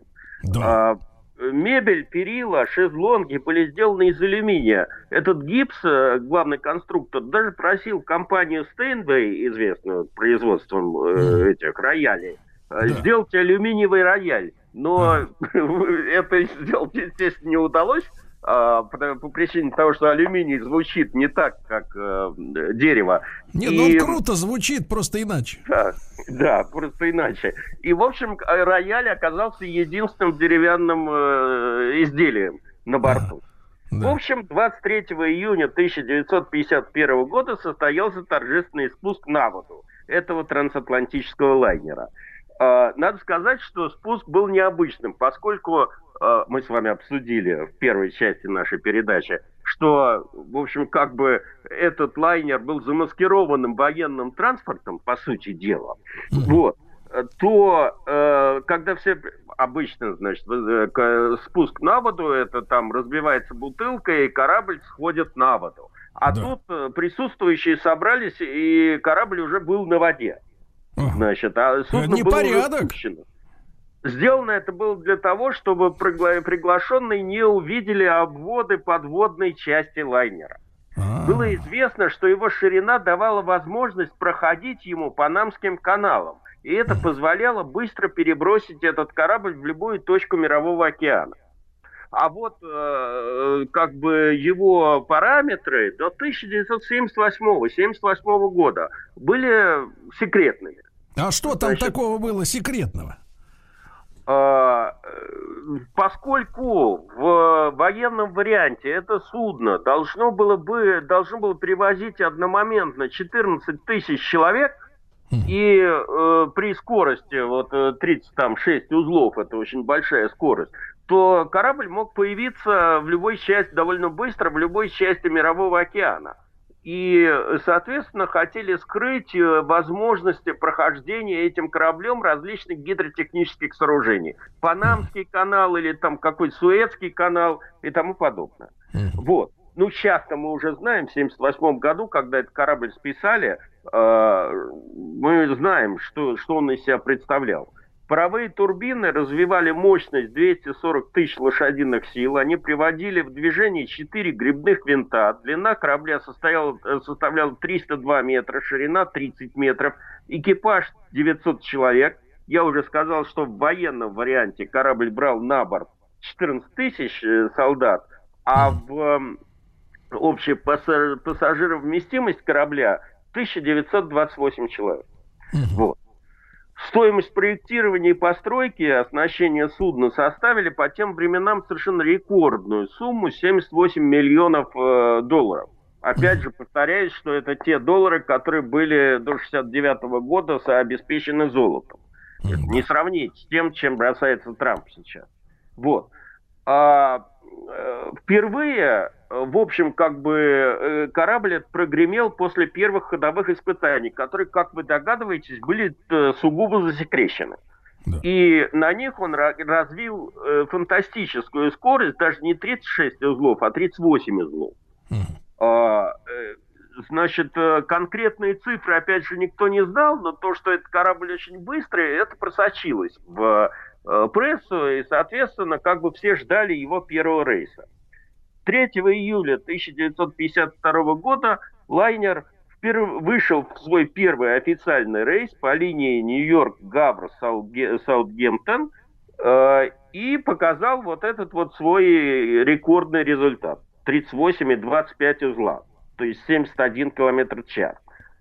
Э, соответственно, голубая лента была отобрана у этой Cunard Line без всяких вопросов. Правда, в ответ... Да. Без э, всяких владельцев... вопросов. Дмитрий Алексеевич Гутнов, профессор МГУ, с нами сегодня в эфире.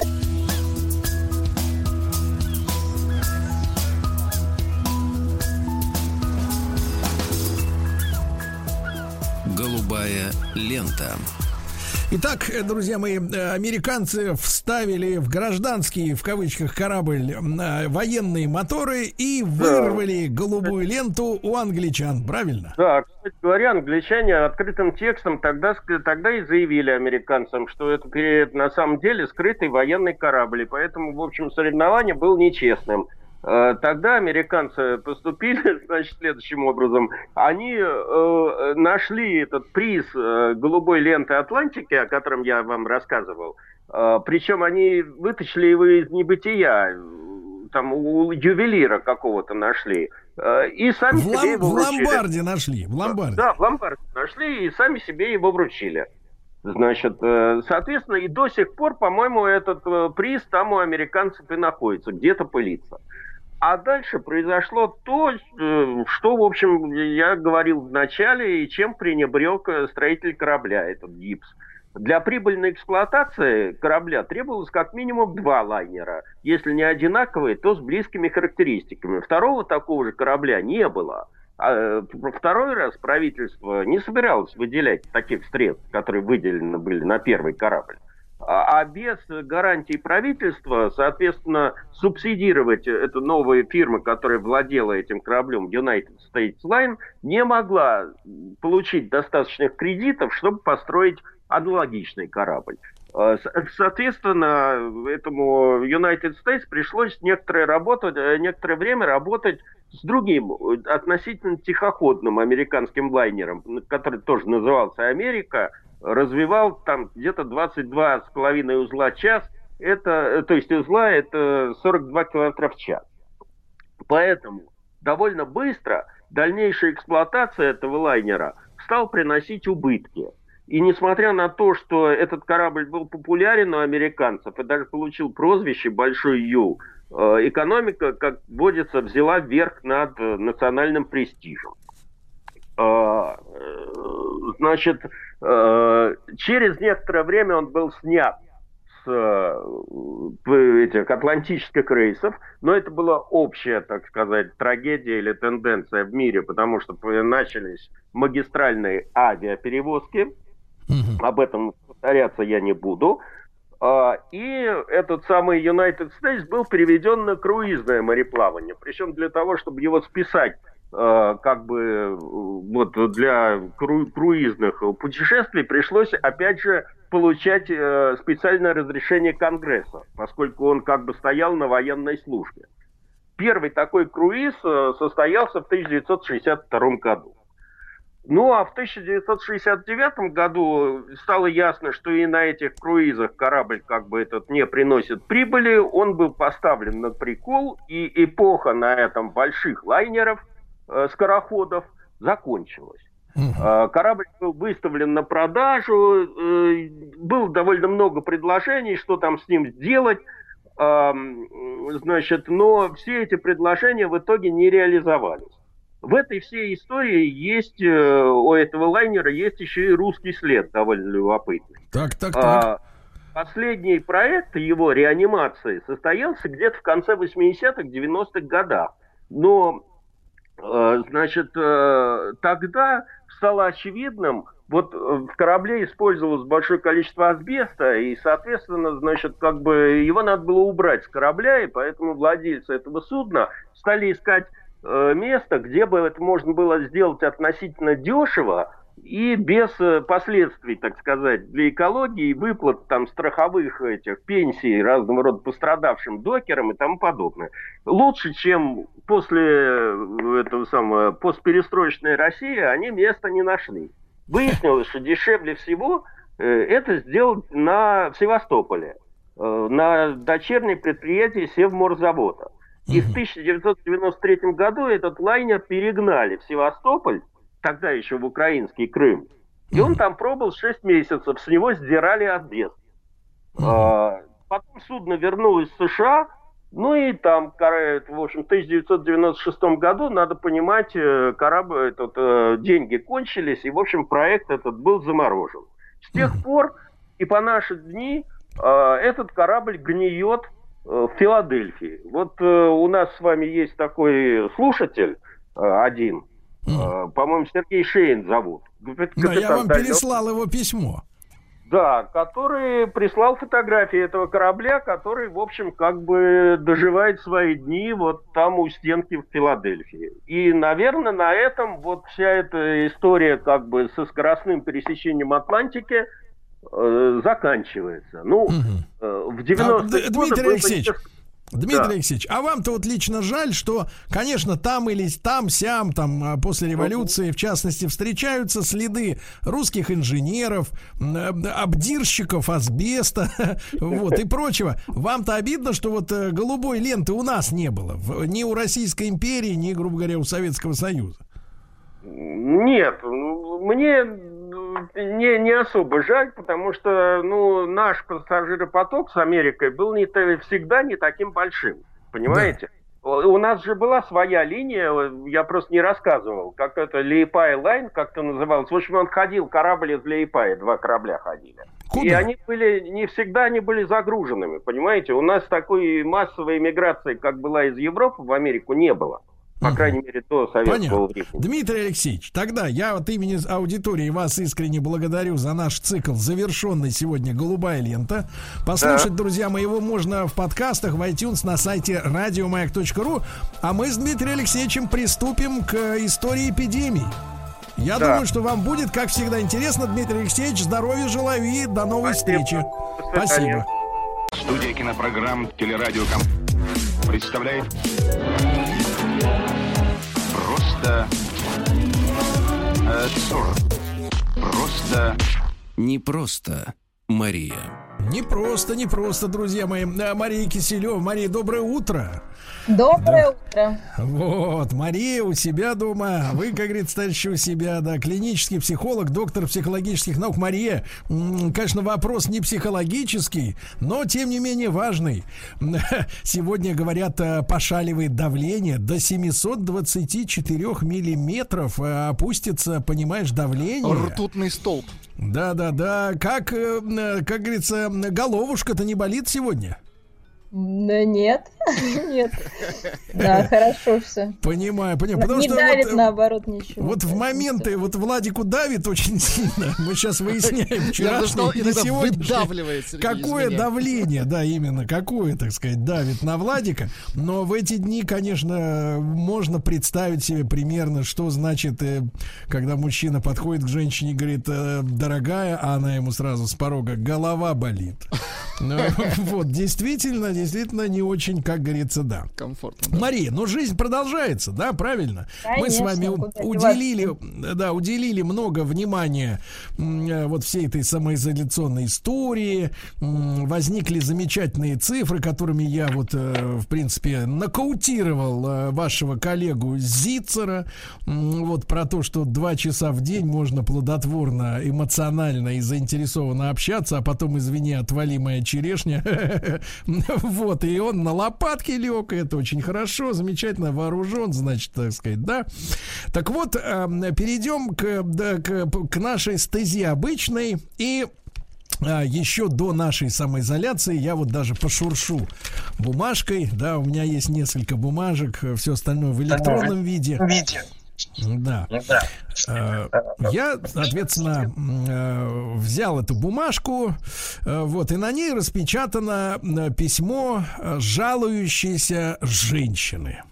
Вот. А, Мария, кстати, ваш вот опыт клинического психолога подтверждает, что женщины жалуются специалистам чаще.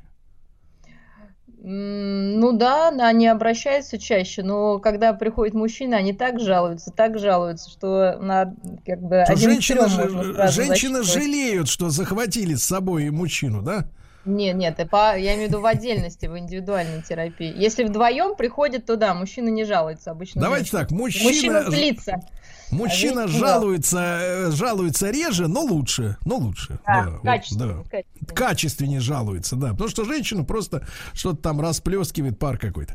Значит, вот э, письмо. Начинается оно со следующей строки, которая меня очень сильно привлекла. Вот именно фраза. А, Это вот с одного из женских форумов, где как раз, э, ну, те женщины, которые жалуются бесплатно. Отчалятся.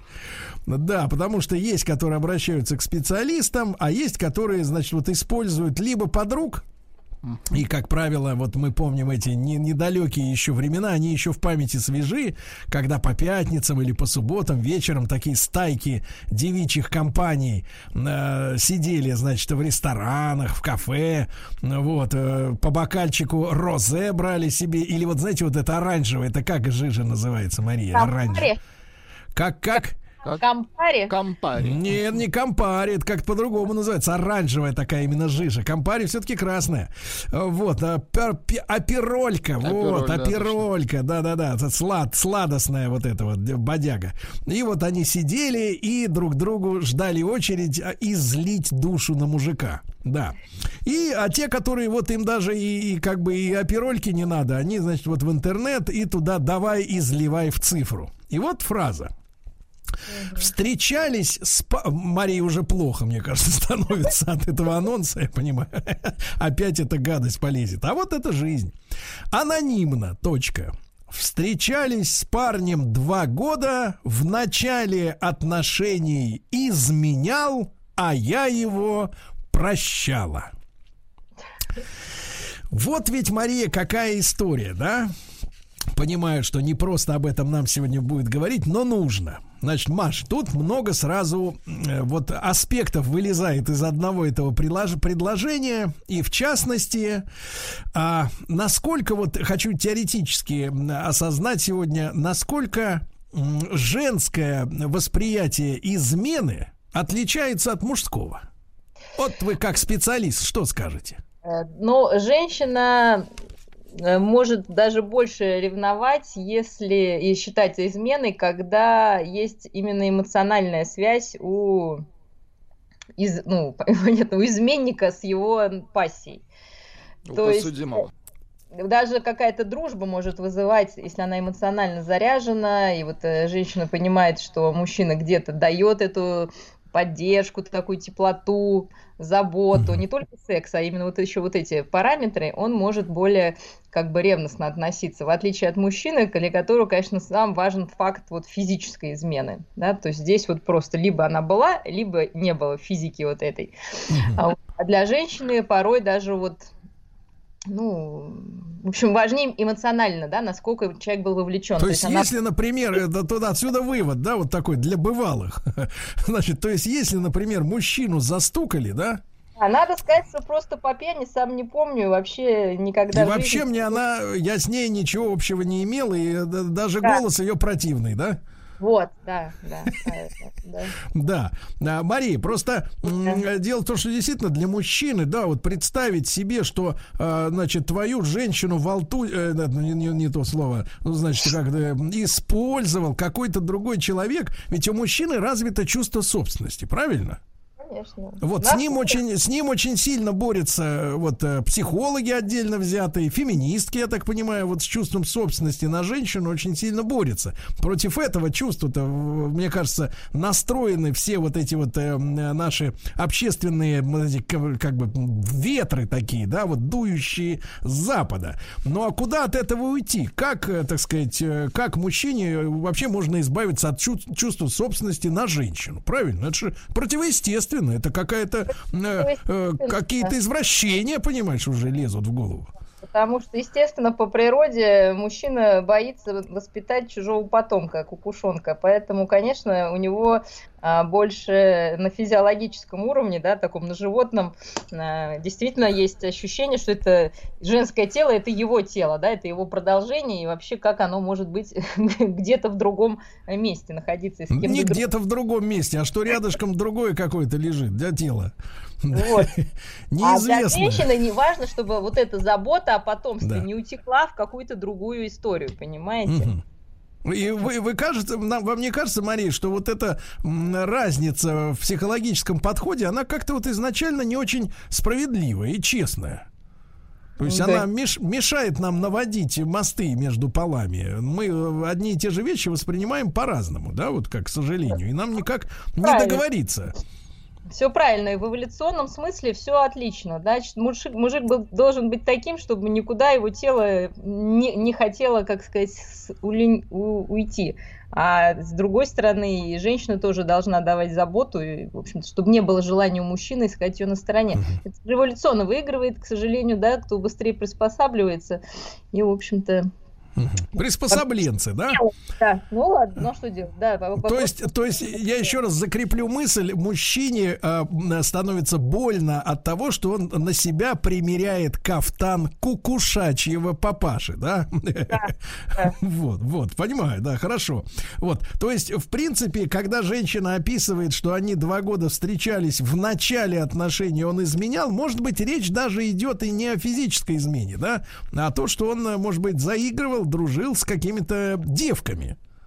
Ну, может и так, а может, но он не мог ей изменять, потому что я не считаю, что если люди не обговорили вопрос, что у них э, не свободные отношения, э, что это измена. То есть в начале отношений, я вот смотрю на молодежь, они даже не понимают, это уже отношения, которые подразумевают ответственность и отсутствие да, других партнеров, или это пока просто такой, знаете, ну, пока не пробуют. Поэтому, если было оговорено, в начале отношений, что мы с тобой пара, да, вот да. нам уже не в свободных отношениях, тогда какие-то другие отношения измены считать можно. Но, повторюсь, чаще всего я наблюдаю, если это молодые люди, они как-то вообще об этом не задумываются, а потом удивляются. Они как... не задумываются или один из двух не задумывается? Я думаю, что чаще всего, да, один из двух не задумывается, а второй считает, что уже как бы... Все тип-топ. Да, да, но это вот ошибка как бы в начальной стадии отношений таких, недоговоренных. Ну, то есть надо, надо на первом свидании сразу вот этого на кабеля, да, да э, на кабеля вешать э, метку с телефоном обратным. Вот, что теперь ты мой. Может Геометку. и кого-то. под, под, под холку ему туда засаживать чип. Вот. Ну, как, как собакам. изоляция, понимаете, никуда не пойдешь, все только виртуально можно сделать. Кстати, Мария, тут э, со всех сторон идут новости о том, что жены повсеместно э, палят э, своих неверных муженьков, которые оказались вот в ловушке. Вот, а, а руки-то тянутся к смартфону, и их, понимаешь ли, повсеместно, да, берут за жабры, как говорится. Вирусная вот ловушка. Да. да, да, вирус, он освобождает от этого, от адюльтера, да. Вот, а по, девушка пишет дальше. Потом он изменился, не изменял, все было хорошо, жили вместе. А, его друг часто вешал ему лапшу на уши, что я плохая, потому что играть ему запрещаю целыми днями. И посоветовал ему другую девушку. Он ей написал, и у нас закрутился роман. Я узнала об этом, и мы расстались. Ну, честно говоря, сначала я подумал, что речь идет, конечно, о молодежи, но зная сегодня, что игромания захватила охватила уже и средние слои э, нашего общества и, и мирового общества, да, понимаю, что тут как бы дело-то не, не до шуток. Э, значит, э, девушка не давала мужчине целыми днями играть. Вот, Мария, скажите, пожалуйста, а разные ли, собственно говоря, отделы головного мозга отвечают за увлечение мужчиной женщиной и, например, какой-нибудь э, э, игрой? Каким-нибудь шутером или квестом. Да, да. да, да, да. То есть вообще, почему конфликт интересов происходит между женщиной и вот и компьютерной игрой? Ну, потому что, опять же, вот это внимание и забота, и вот эта энергия, которая должна быть направлена на чтобы тебя там с тобой нежно говорили, заботились, угу. там, да, были просто рядом, подержать за ручку, там, сказать, То есть, э, погодите, погодите, Мария, то есть это просто, просто это бабская ревность, что ли? То есть, э, и все? Ну, ну, просто хочется других отношений. Потом, может быть, он там вместо работы, да, это все делал. То есть, угу. ничего как бы жил. Мы ж, у нас с вами много было таких случаев, когда он там на диване лежит, да. в игры играет, а женщина там, понятно, и зарабатывает, и кормит, и, а он и удивляется, что там потом как-то кто-то недоволен еще. Угу. Поэтому просто неприятно, что человек не вкладывается в отношения, из этого можно сделать вывод, что, наверное, они неинтересны. Ну, ну как бы нет, нет смысла находиться рядом. Зачем угу. нужны отношения в наше время? Мы же уже не выживаем там, на бизонов не охотимся, да, нам просто хочется быть с человеком, с которым интересно, приятно проводить с ним время, делиться своими какими-то впечатлениями. А если он сидит в компьютере и угу недоступен, то, в общем-то, наверное, действительно теряется смысл с ним находиться. Мария, вот на тему делиться впечатлениями. Смотрите, теперь как вот э, когда э, публика-то все больше на самоизоляции, да, то да. в принципе, в принципе делиться-то особенно нечем. Э, как так, бы впечатления поубавились. Нет, посмотреть совместно киношку, приготовить что-то вместе, да, обсудить да. это как раз сейчас очень благоприятное время для вот такого близкого контакта. Я говорю, ну, главное, чтобы чрезмерности не было, потому что иначе может так отбросить друг от друга даже самые хорошие пары при слишком долгом таком, да, близком ВКонтакте, ну, просто физиологически и психологически хочется немножко отдалиться, и, к сожалению, часто это бывает через какой-то конфликт. Ну, зато потом приятно помириться, в общем-то. Угу. Значит, ну, я просто... понимаю, да. Вот, э, через два месяца продолжаем чтиво а? э, криминальное. Через два месяца стал бегать за мной, говорил, что изменился и все осознал, как все бывшие как все бывшие. Я долго думала и решила дать ему еще раз шанс, шанс дать. А, так как чувства к этому человеку у меня сильные. Через месяц наших отношений он начал играть с какой-то девушкой. А, они вот, видите, игроманы, они же там э, в играх-то еще и переговариваются друг с другом. И общаться по скайпу. Я ему сказала, что у меня плохое предчувствие. Вот так вот, и пальцем прямо по столу. Плохое, войдите, предчувствие. Ну вот, а на что он отнекивался и говорил, что он ее даже по имени не знает и просто с ней играется. Даже сам дал мне свой пароль от ВКонтакте, и я с этим, наконец, смирилась, да. Вот. Э, Мария, скажите, пожалуйста, а вообще вот стремление человека а, уйти от реальности в виртуальный мир. Да, это же целое явление нашего сегодняшнего, э, так сказать, существования. Э, это признак э, инфантилизма э, или страхов перед э, настоящим живым миром. Вот в чем парадокс вот такого действительно увлечения э, виртуальной реальностью? Ну, конечно, это способ справиться с тревогой перед настоящим, будущим, какие-то, может быть, э, наоборот, давние переживания, которые не дают человеку успокоиться, а когда он в реальном, ой, в этом виртуальном мире, то он сильный, там нереальные проблемы, в смысле, У него есть патрон? Конечно, и не один, и несколько жизней, и, и в общем-то, можно как-то справляться вот с этими страхами, с накопленной там агрессией, может быть, с, с этой тревогой, самооценку как-то поднимать временно. Но как, любая, как любой уход в фантазии, к жизни, к реальной это мало имеет отношения. Поэтому если человек иногда что-то там играет и в общем-то, продолжает активно функционировать, и это ему не мешает активно функционировать, ничего страшного. Но когда этот уход уже совсем да, надолго и социальной роли своей человек не исполняет, то это говорит о том, что ну, не справляется. Это как уже действительно алкоголизм там, или наркомания. Ну, я так понимаю, что ну, не больше часов 8 э, в день в шутере, это нормально. Не больше 20. Нет, нет это много, конечно. Много. Это, да? Мария, Мария, а вы скажите, пожалуйста, у вас э, вот э, была когда-нибудь вот такая вот, ну, не скажем так, запой э, виртуальный, цифровой, а вот вас никогда не затягивала трясина э, виртуального мира? Вообще нет. Я, мне даже он неприятен как-то. Вот видите, Нет, а... на вид. Не знаю, как это. Не, я вообще никогда в жизни. Нет, у меня была в детстве игра, когда волк ловил яйца, конечно. Это была падающий из каких-то там курятников. Ну, как бы, наверное, вот это был мой единственный опыт. Ну, такая на моторику игра скорее была. На микромоторику. Нет, это игра на развитие сопереживания волку. Вообще, Мария, Мария, такой короткий вопрос. А вот виртуальный мир, он может научить человека каким-то человеческим качествам? Я же не говорю о сопереживании там. А, любить. Да, но да, любить, э, быть спасать, быть жертвовать. Или он, от, или он эмоционально настолько оторван, что, в принципе, никакой корреляции с реальностью у виртуального мира нет. Нет, ну если там есть уже какие-то вот ферма, там нужно каких-то животных растить, кормить. лечить, угу. да, кормить, то может быть да, но вот такие какие-то суперменские всякие истории там... Про танки? Про танки, я думаю, что кроме как действительно какой-то... А, дорогие девушки, дед, дорогие девушки, если ваш э, э, супермен э, в виртуальном мире растит теленочка, то пока все нормально. Пока все нормально. Продолжим после новостей. Студия кинопрограмм «Телерадиоком» представляет просто э, просто не просто Мария. Дорогие товарищи, с нами сегодня э, в четверг Мария Киселева, клинический психолог, э, доктор психологических наук. Мария, еще раз доброе утро. Доброе да. Вы, я знаю, Мария, умеете поддеть аудиторию. Вот, э, используя именно это слово, да, потому что стройный вой танкистов со всех уголков земли раздается в нашем WhatsApp-портале, начиная от короткого танкистов не трожь. И э, раз, заканчивая развернутыми э, декларациями. Вот из Москвы получил Мария. Сергей, озвучьте. В танке играют настоящие мужики. И пусть тетки это знают.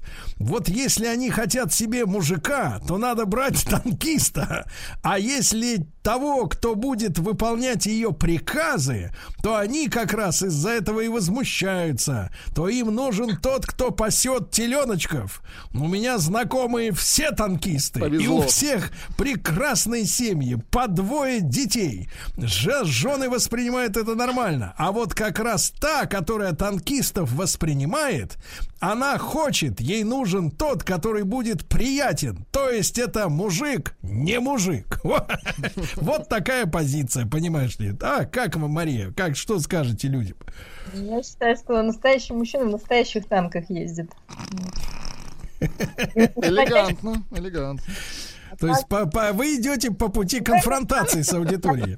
Потому что сейчас мы скажем, что мы себя отфотошопили в этом самом, в, э, в каком-нибудь какой-нибудь программе и будем предлагать себя в виде вот этой э, переделанной э, виртуальной версии. Говорить, что мы вообще-то фотомодели, не все mm такие красивые, да? Ну вот это примерно, да, если, конечно, такая пара такого танкиста с такой фотомоделью, я думаю, это идеальное сочетание. Ну, То есть у нее нарисовано лицо на голове, а у него шлем. Вот, понятно. Вот Юра не унимается, наш украинский торговец чаем. Товарищи, в очередной раз заступлюсь за любителей поиграть. Чем отличается чтение художественной литературы, просмотр кино и сериалов от увлечения видеоигрой? Игры не ограничиваются танками и бычками. Обидно, что человек, не разбирающийся в вопросе, дает советы. Юра.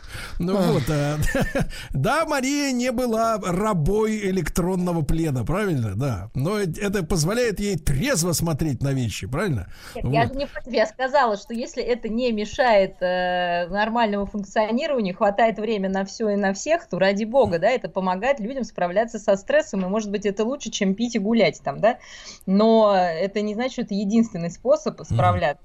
И главное, а... не уходить в это далеко и действительно не называть себя танкистом, если ты просто нажимаешь на кнопки на компьютере. Мне кажется, это уже как-то... Меня немножечко, знаете, напряг... Я даже сначала не поняла, при чем здесь танки. Так у него и все друзья танкисты. Это целая танковая рота. Это движение, а может быть и больше. Такое. Дивизия. Батальон. Вот, Мария, а вот смотрите, очень необычное сообщение, к сожалению, без подписи, но по контексту я понимаю, что э, сенсация. Значит, из Питера. Я часто ухожу в игры, когда вокруг творится непонятно что. Вот, например, так, как сейчас. А, потеря работы, а, знакомые и директор идиоты. Если не играть, э, если не игра, то сразу мысли всякие в голову лезут, начинается депрессия. Теперь внимание. Муж разрешает поиграть до четырех ночи. Да и сам иногда не против зарубиться в сталкера. Это, это вот сталкер, это вот э, между бычками и танкистами. Вот стоит еще одна игровая платформа. Э, вот, Мария, как вы относитесь к игроманкам? Оказывается, и среди женщин это есть. То есть женщина, э, вот, она уходит от, э, действительно, от депрессии. Может спасти виртуальный мир? Он не может спасти, он может облегчить состояние. Если есть какие-то проблемы, то э, какие бы средства ухода от реальности вы не воспринимали, это временная разгрузка. Угу. Поэтому, если есть проблемы, их просто нужно решать. Если это действительно там депрессия или высокая тревога, надо обращаться к специалисту. Если это потеря работы, нужно, значит, э, работать над своим там карьерным каким-то, я не знаю, там, ростом, да. Если это проблемы в семье, в отношениях, надо работать с этими отношениями. А это как таблетка, ну, вот если у вас зуб болит, вы выпили там обезболивающее. Ну, на какое-то время полегчало, но все равно зуб нужно либо лечить, либо вырывать. Да, либо он... расшатывать. Либо расшатывать, да. Пальцем. Бить нельзя, пальцем расшатаю, да, помню в фильме в одном. А вот из Новосибирска, да, вот из Новосибирска. Да никогда бабам не понять игры на компе. Никакой это не, не уход от ответственности и прочее этот психологический бред. Игра позволяет быть тем, кем ты никогда не станешь в жизни. Это тот же эффект, как в книгах. Интересно, кстати, отдельный разговор, но это может быть скорее к литературоведам. Э, примеряет ли на себя э, читающий литературу человек э, костюмчик главного героя или какого-то второстепенного. Это интересно, да. Но тем не менее, это тот же эффект, как и в книгах, только еще и с управлением. Баба, значит, бабы приземленные ни о чем не мечтают, а мужику хочется и войсками покомандовать, и спасти мир. Вот в чем суть. Нет, а нам хочется, чтобы это в реальности проходило. Вот у нас абсолютно абсолютно совпадает, мне кажется, желание, но поэтому женщина и обижается, что в жизни-то он сидит там в грязной майке на диване, понимаете, там, э, и строит из себя героя, спасающего мир. А хочется-то, чтобы вот прям взял и спас хотя бы кого-то ну, ну, тут есть юмористы, юмористы. И Леша из Питера пишет, пока танкисты играют, настоящие мужики развлекают их жен разговорами. И не только. А вот, а вот смотрите, какая интересная история. Да, значит, один знакомый танкист в гараже уже месяц живет. Жена отправила его на фронт.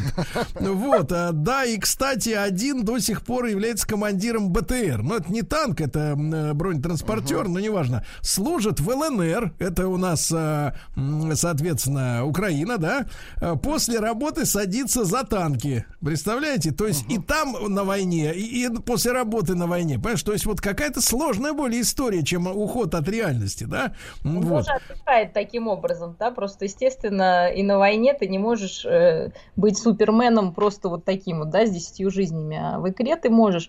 Но, повторюсь, опять же, это способ вот как-то себя успокоить, да, и Да. Делать более значимым в собственных глазах. Да. А вот смотрите, страшного нету, да, особенно если вы делаете реальные дела, потому что Да. зависимость начинается там, где вы действительно перестаете фильтровать, вы танкист или просто игроман, да?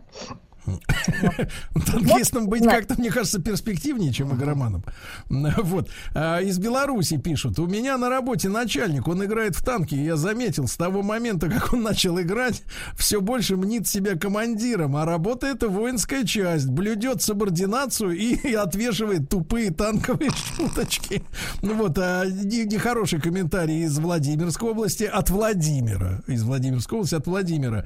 Э, Супергерои в трикошках. Ну, давайте без оскорблений. Да, ну. ну это домашние треники, имеется в виду, да. Ну и, наконец, анекдот пришел также из, из, из Волгограда, теперь уже от Вадика. А, Приходит любовник к женщине, а, приступают к делу, вдруг из соседней комнаты шум. Любовник насторожился, а жена ему, не обращая внимания, это мой в танке играет.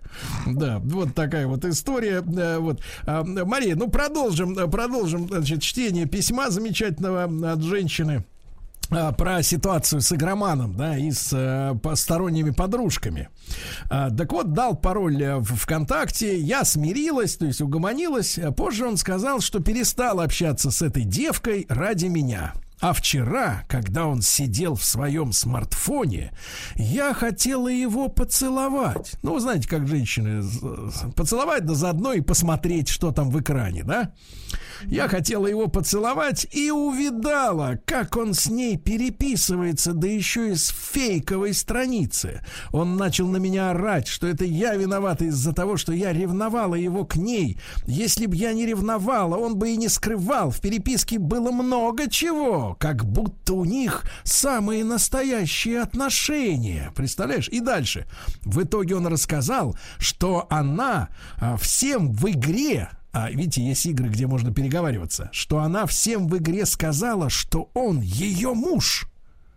Вре. Ого! О, о, господи, надо говорить, а не ого. Прекратите говорить сокращениями. В итоге он рассказал, что она всем в игре сказала, что он ее муж. Он О, по господи! приколу. О, господи, он по приколу подыграл ей. И так пошло-поехало, что зашло слишком далеко. Честно, пережили много с этим человеком. Не знала, что он окажется одним из этих му- э, чудаков. Подлецов. Хотелось бы узнать ваше мнение, пишет девушка, и советы, как поступить и что делать дальше. Простить или все-таки расстаться? С одной стороны, измена виртуальная, но это тоже измена, а с другой, вроде взрослые люди и портить отношения из-за виртуальной бабы не хочется. Вот так живут люди, понимаешь ли, Мария, понимаете? Ну а что? Ну да, все очень жизненно. Просто вопрос, я все равно не понимаю, зачем эта девушка с этим человеком находится. Потому что если он только и живет этой вот этой историей, то, конечно, надо расставаться, потому что, ну, если ничего такого другого не объединяет. Мария, а если- действительно, это очень хороший вопрос, и он очень симптоматичный для женской части населения. А, Я это замечаю у молодых, это чаще, у, у взрослых, которые поумнели, реже.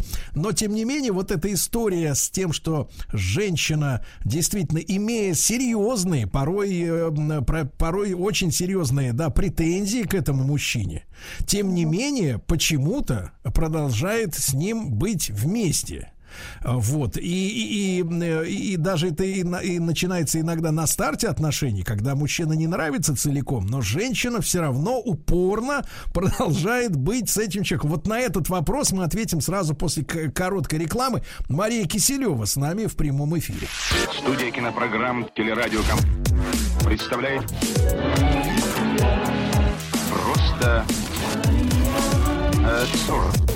Просто Не просто Мария.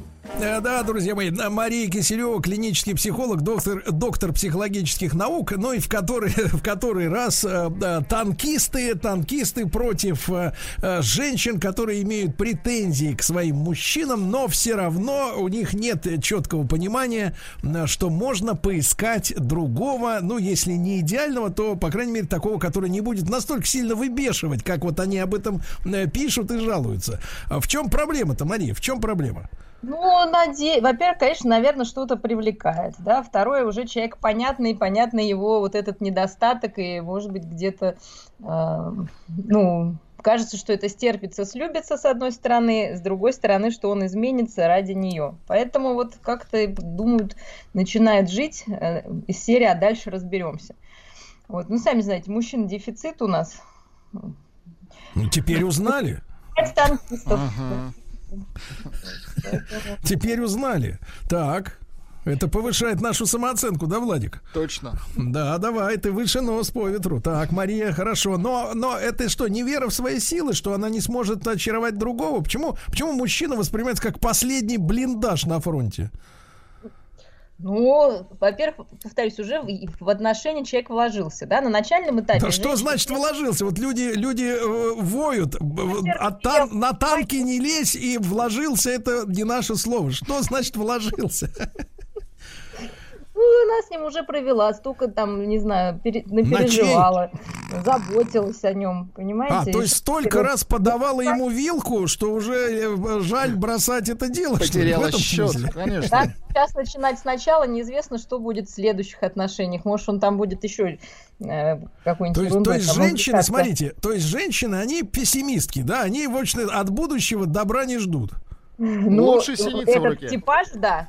Этот типаж, да. Но это же не все такие. То есть есть тип людей, которые вот, ну, как бы не ну да скорее стратегия избегать неудач нежели стремиться там к, к успеху да то есть ей живет с ним ну вроде как сказать есть мужик под боком ну играет ну что теперь в ну, а у других вон алкаши наркоманы, правильно, еще хуже. Почище, да. А у других алкаши наркоманы, мой хотя бы игроман, да, более-менее. Конечно.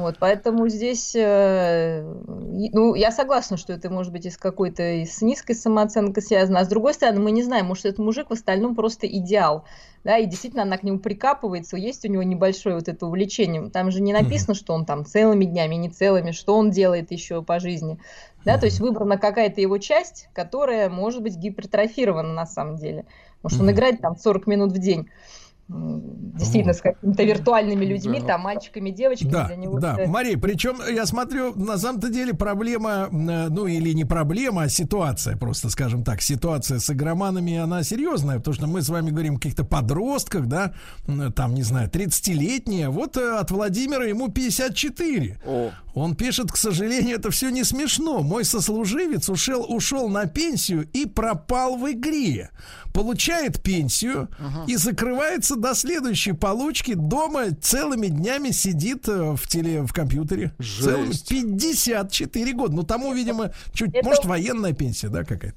Ну вот. Или, например, из Башкирии. Добрый день. В обычные дни до самоизоляции у людей был распорядок. Работа, вечером ужин, выходные совместные и так далее. Сейчас, когда много свободного времени, кто-то работает на дому, кто-то готовит, смотрит сериалы или играет. Причем это относится и к мужчинам, мужчинам и к женщинам. Мое мнение, что не всегда круглосуточно 24 на 7 необходимо быть вместе и заниматься общими делами. Все-таки многие занятия у каждого индивидуальные, после которых можно обменяться эмоциями. Но, конечно, занятия должны быть равнозначными. Арсен из Уфы э, пришел к, так сказать, да, к выводу. Правильно. Да, вот как отдых какой-то, личное время, конечно, там э, можно провести как угодно, да. Угу. Вот. Главное, повторюсь, чтобы это не было какого-то 54-летнего пенсионера, который закрылся и все, да, пиши пропало. Это плоховатенько. Да, из Ростова пишут, из, из Ростова папы. Ответ прост. Женщинам всегда не нравится. Это привычное их состояние. То есть вообще не нравится. А вот когда начинает не нравиться сильнее обычного, тогда они начинают задаваться вопросом о том, о том что не так э, с их отношением. Вообще, если посмотреть, конечно, Мария, на фотографии э, женщин, которые ищут себе танкиста или баскетболиста, ну, кого на что хватит, да, э, как бы способностей, заарканить, вот, то, конечно, очень часто личики недовольные. Вот она как бы еще никого не знает, а уже недовольное лицо. Понимаете? Вот ну что ты будешь делать? Вот такое негативное какое-то ощущение, да, вот создается. Ну, вот. А, и да-да-да. А, вот. И еще один класс танкистов, которых можно понять и простить, пишут из Беларуси, это люди, играющие во время работы. Они бы могли плевать в потолок, а так вроде бы получают зарплату. Да. Это самые, конечно... Ну а дома, представляете, да, когда люди 24 часа напротив друг друга, и тут-то становится очевидно, что муж уходил вроде на работу, она себе фантазировала, что он строит материальный фундамент для их гнездышка, да, а он-то на самом деле, так сказать, работает там час в день, а все остальное время э, э, долбится в этот в танке там или еще во что-нибудь, да. Или в косынку, ну у кого. Долбится в косынку, Сергей, это лучше всего. У кого, это у кого процессор, процессор не прокачан, да, да, да, да, соответственно, в косынку, да. А вот еще одна э, э, такая реплика. Считаю, что женщины, сидящие на работе и выбирающие себе целыми днями платье на Алиэкспресс, такие же игроманки, как и мы, танкисты. Подловил. Мария, Мария, а действительно, вот это, вот это вот шастание по виртуальным магазинам, это с чем можно сравнить? Ну, тоже вот такая развлекуха. Если, опять же, человек шастает, ничего не покупает, ну, пошастал, просто разгрузка, да, некая, как жвачку пожевать. А если там уже идут какие-то траты, и человек понимает, что не может остановиться, тоже это уже, ну, такая зависимость. И, э, опять же, для того, чтобы вот справиться, да, с вот с этой вот тревогой, обычно такая она может быть базовая, да, непонимание, как жить там, да, или кто-то обидел, и ты э, делаешь какие-то движения совершенно ненужные на самом деле, но они помогают тебе расслабиться да. и отвлечься. Да. Вот, поэтому... Ну и, ну и э, картина маслом, Владик, представьте так, себе, давайте. картина маслом, семья 21 века. Ага. Женщина за столом делится историями о том, как варила борщ, а мужчина в ответ рассказывает, как круто подбил танк. Вот и посидели, да, поговорили о жизни. Мария, спасибо вам огромное, как всегда, хороших вам, э, хорошего дня, хорошего, так сказать, с хорошей самоизоляции. Мария Киселева, клинический психолог, доктор психологических наук, была с нами. А я прощаюсь до вечера, ребят. Сегодня идеальная женщина после семи. Ага. Еще больше подкастов на радиомаяк.ру